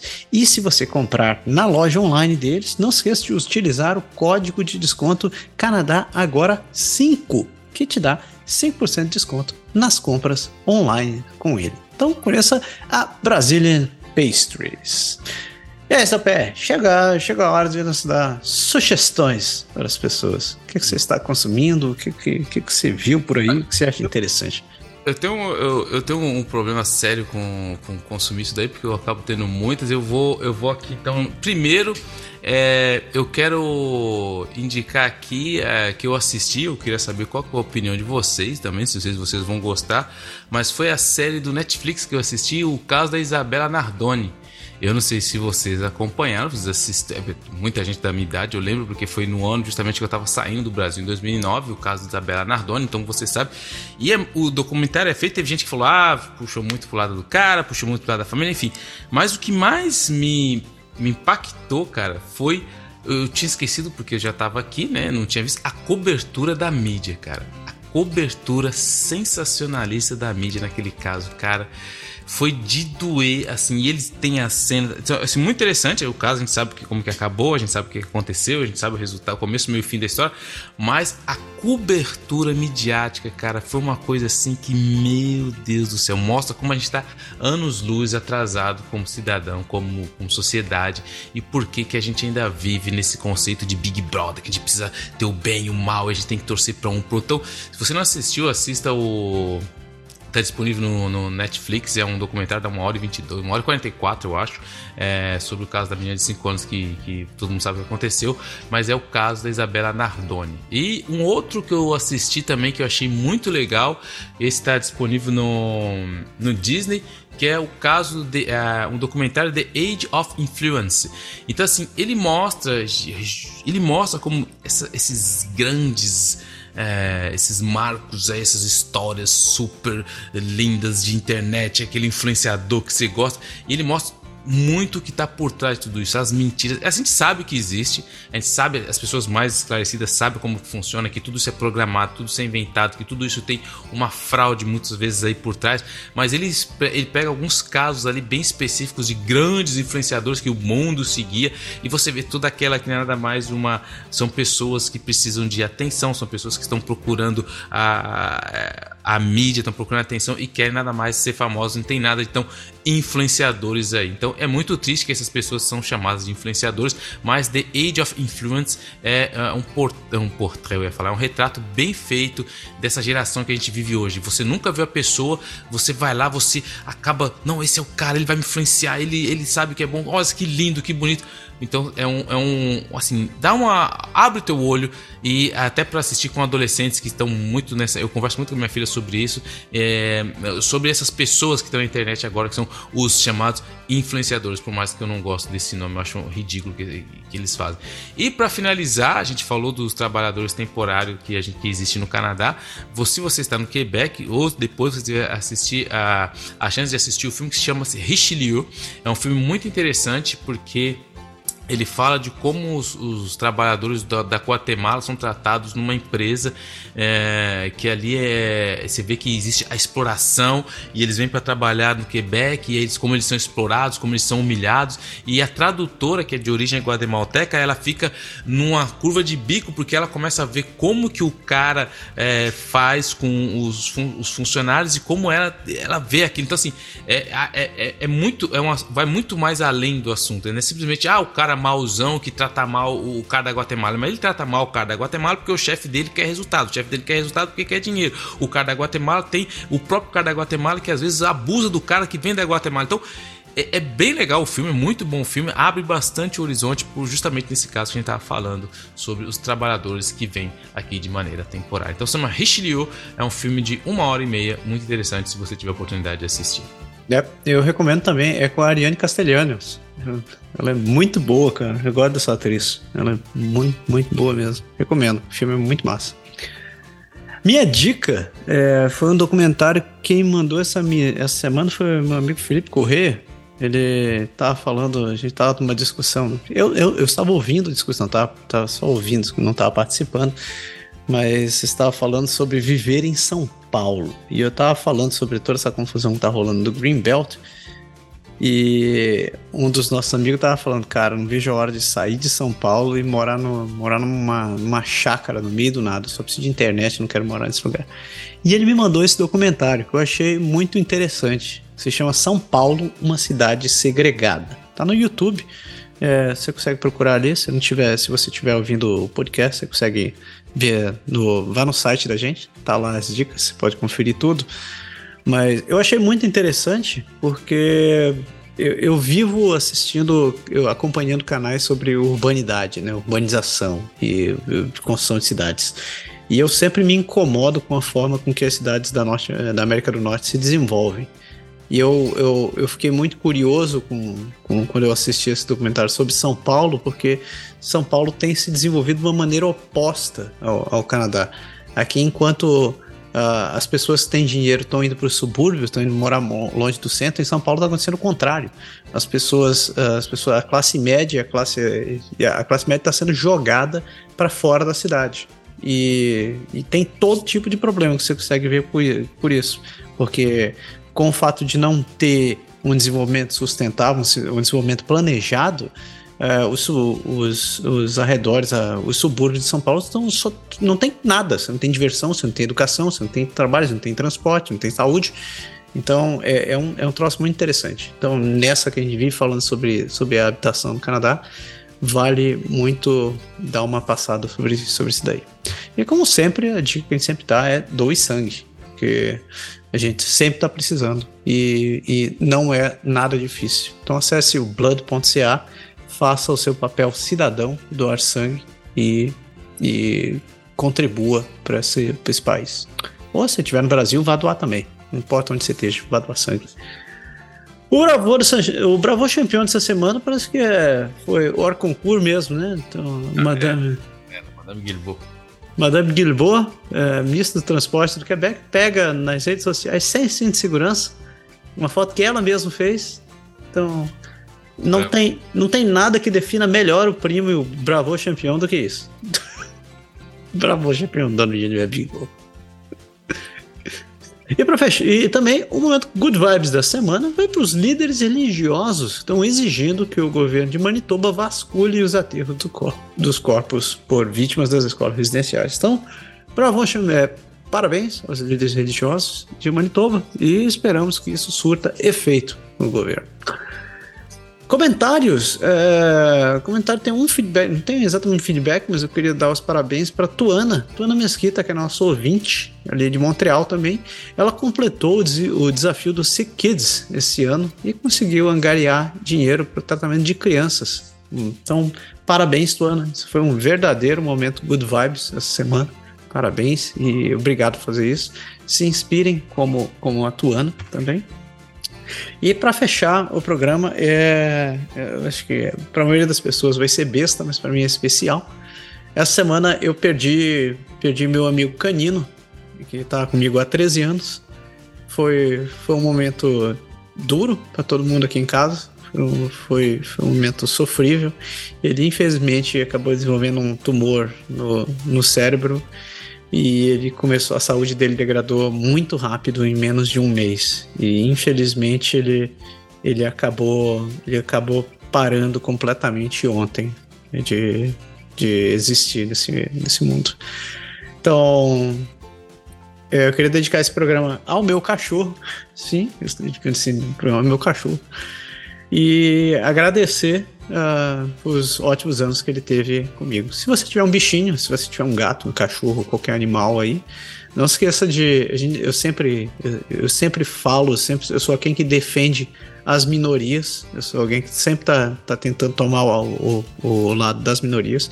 E eu acredito que animais de estimação são uma, são uma minoria que não tem voz, principalmente porque eles não conseguem falar. Então eu sempre fico ao lado desse, desses bichinhos. Então, se você tem um bicho, se você escolheu ter um bicho, é, cuide bem dele. Cuide bem dele, porque ele, ele não escolheu vir para sua casa, é, você escolheu. Então você tem uma grande responsabilidade com isso. E ao mesmo tempo, continue respeitando todos os outros, porque tem muita gente que precisa de apoio por aí. Deu, né, CPR? Opa, depois dessa daí não tem nem o que falar, né, meu? Porra, tá na louca. Então, pessoas, uma excelente semana para vocês. Se vocês estiverem aproveitando o feriadão, espero que vocês estejam curtindo o dia. Se não, a gente se vê semana que vem. Seu pé, uma boa viagem, aproveita o camping. Bora trazer notícias do camping semana que vem. Um grande abraço e a gente se vê semana que vem. Valeu!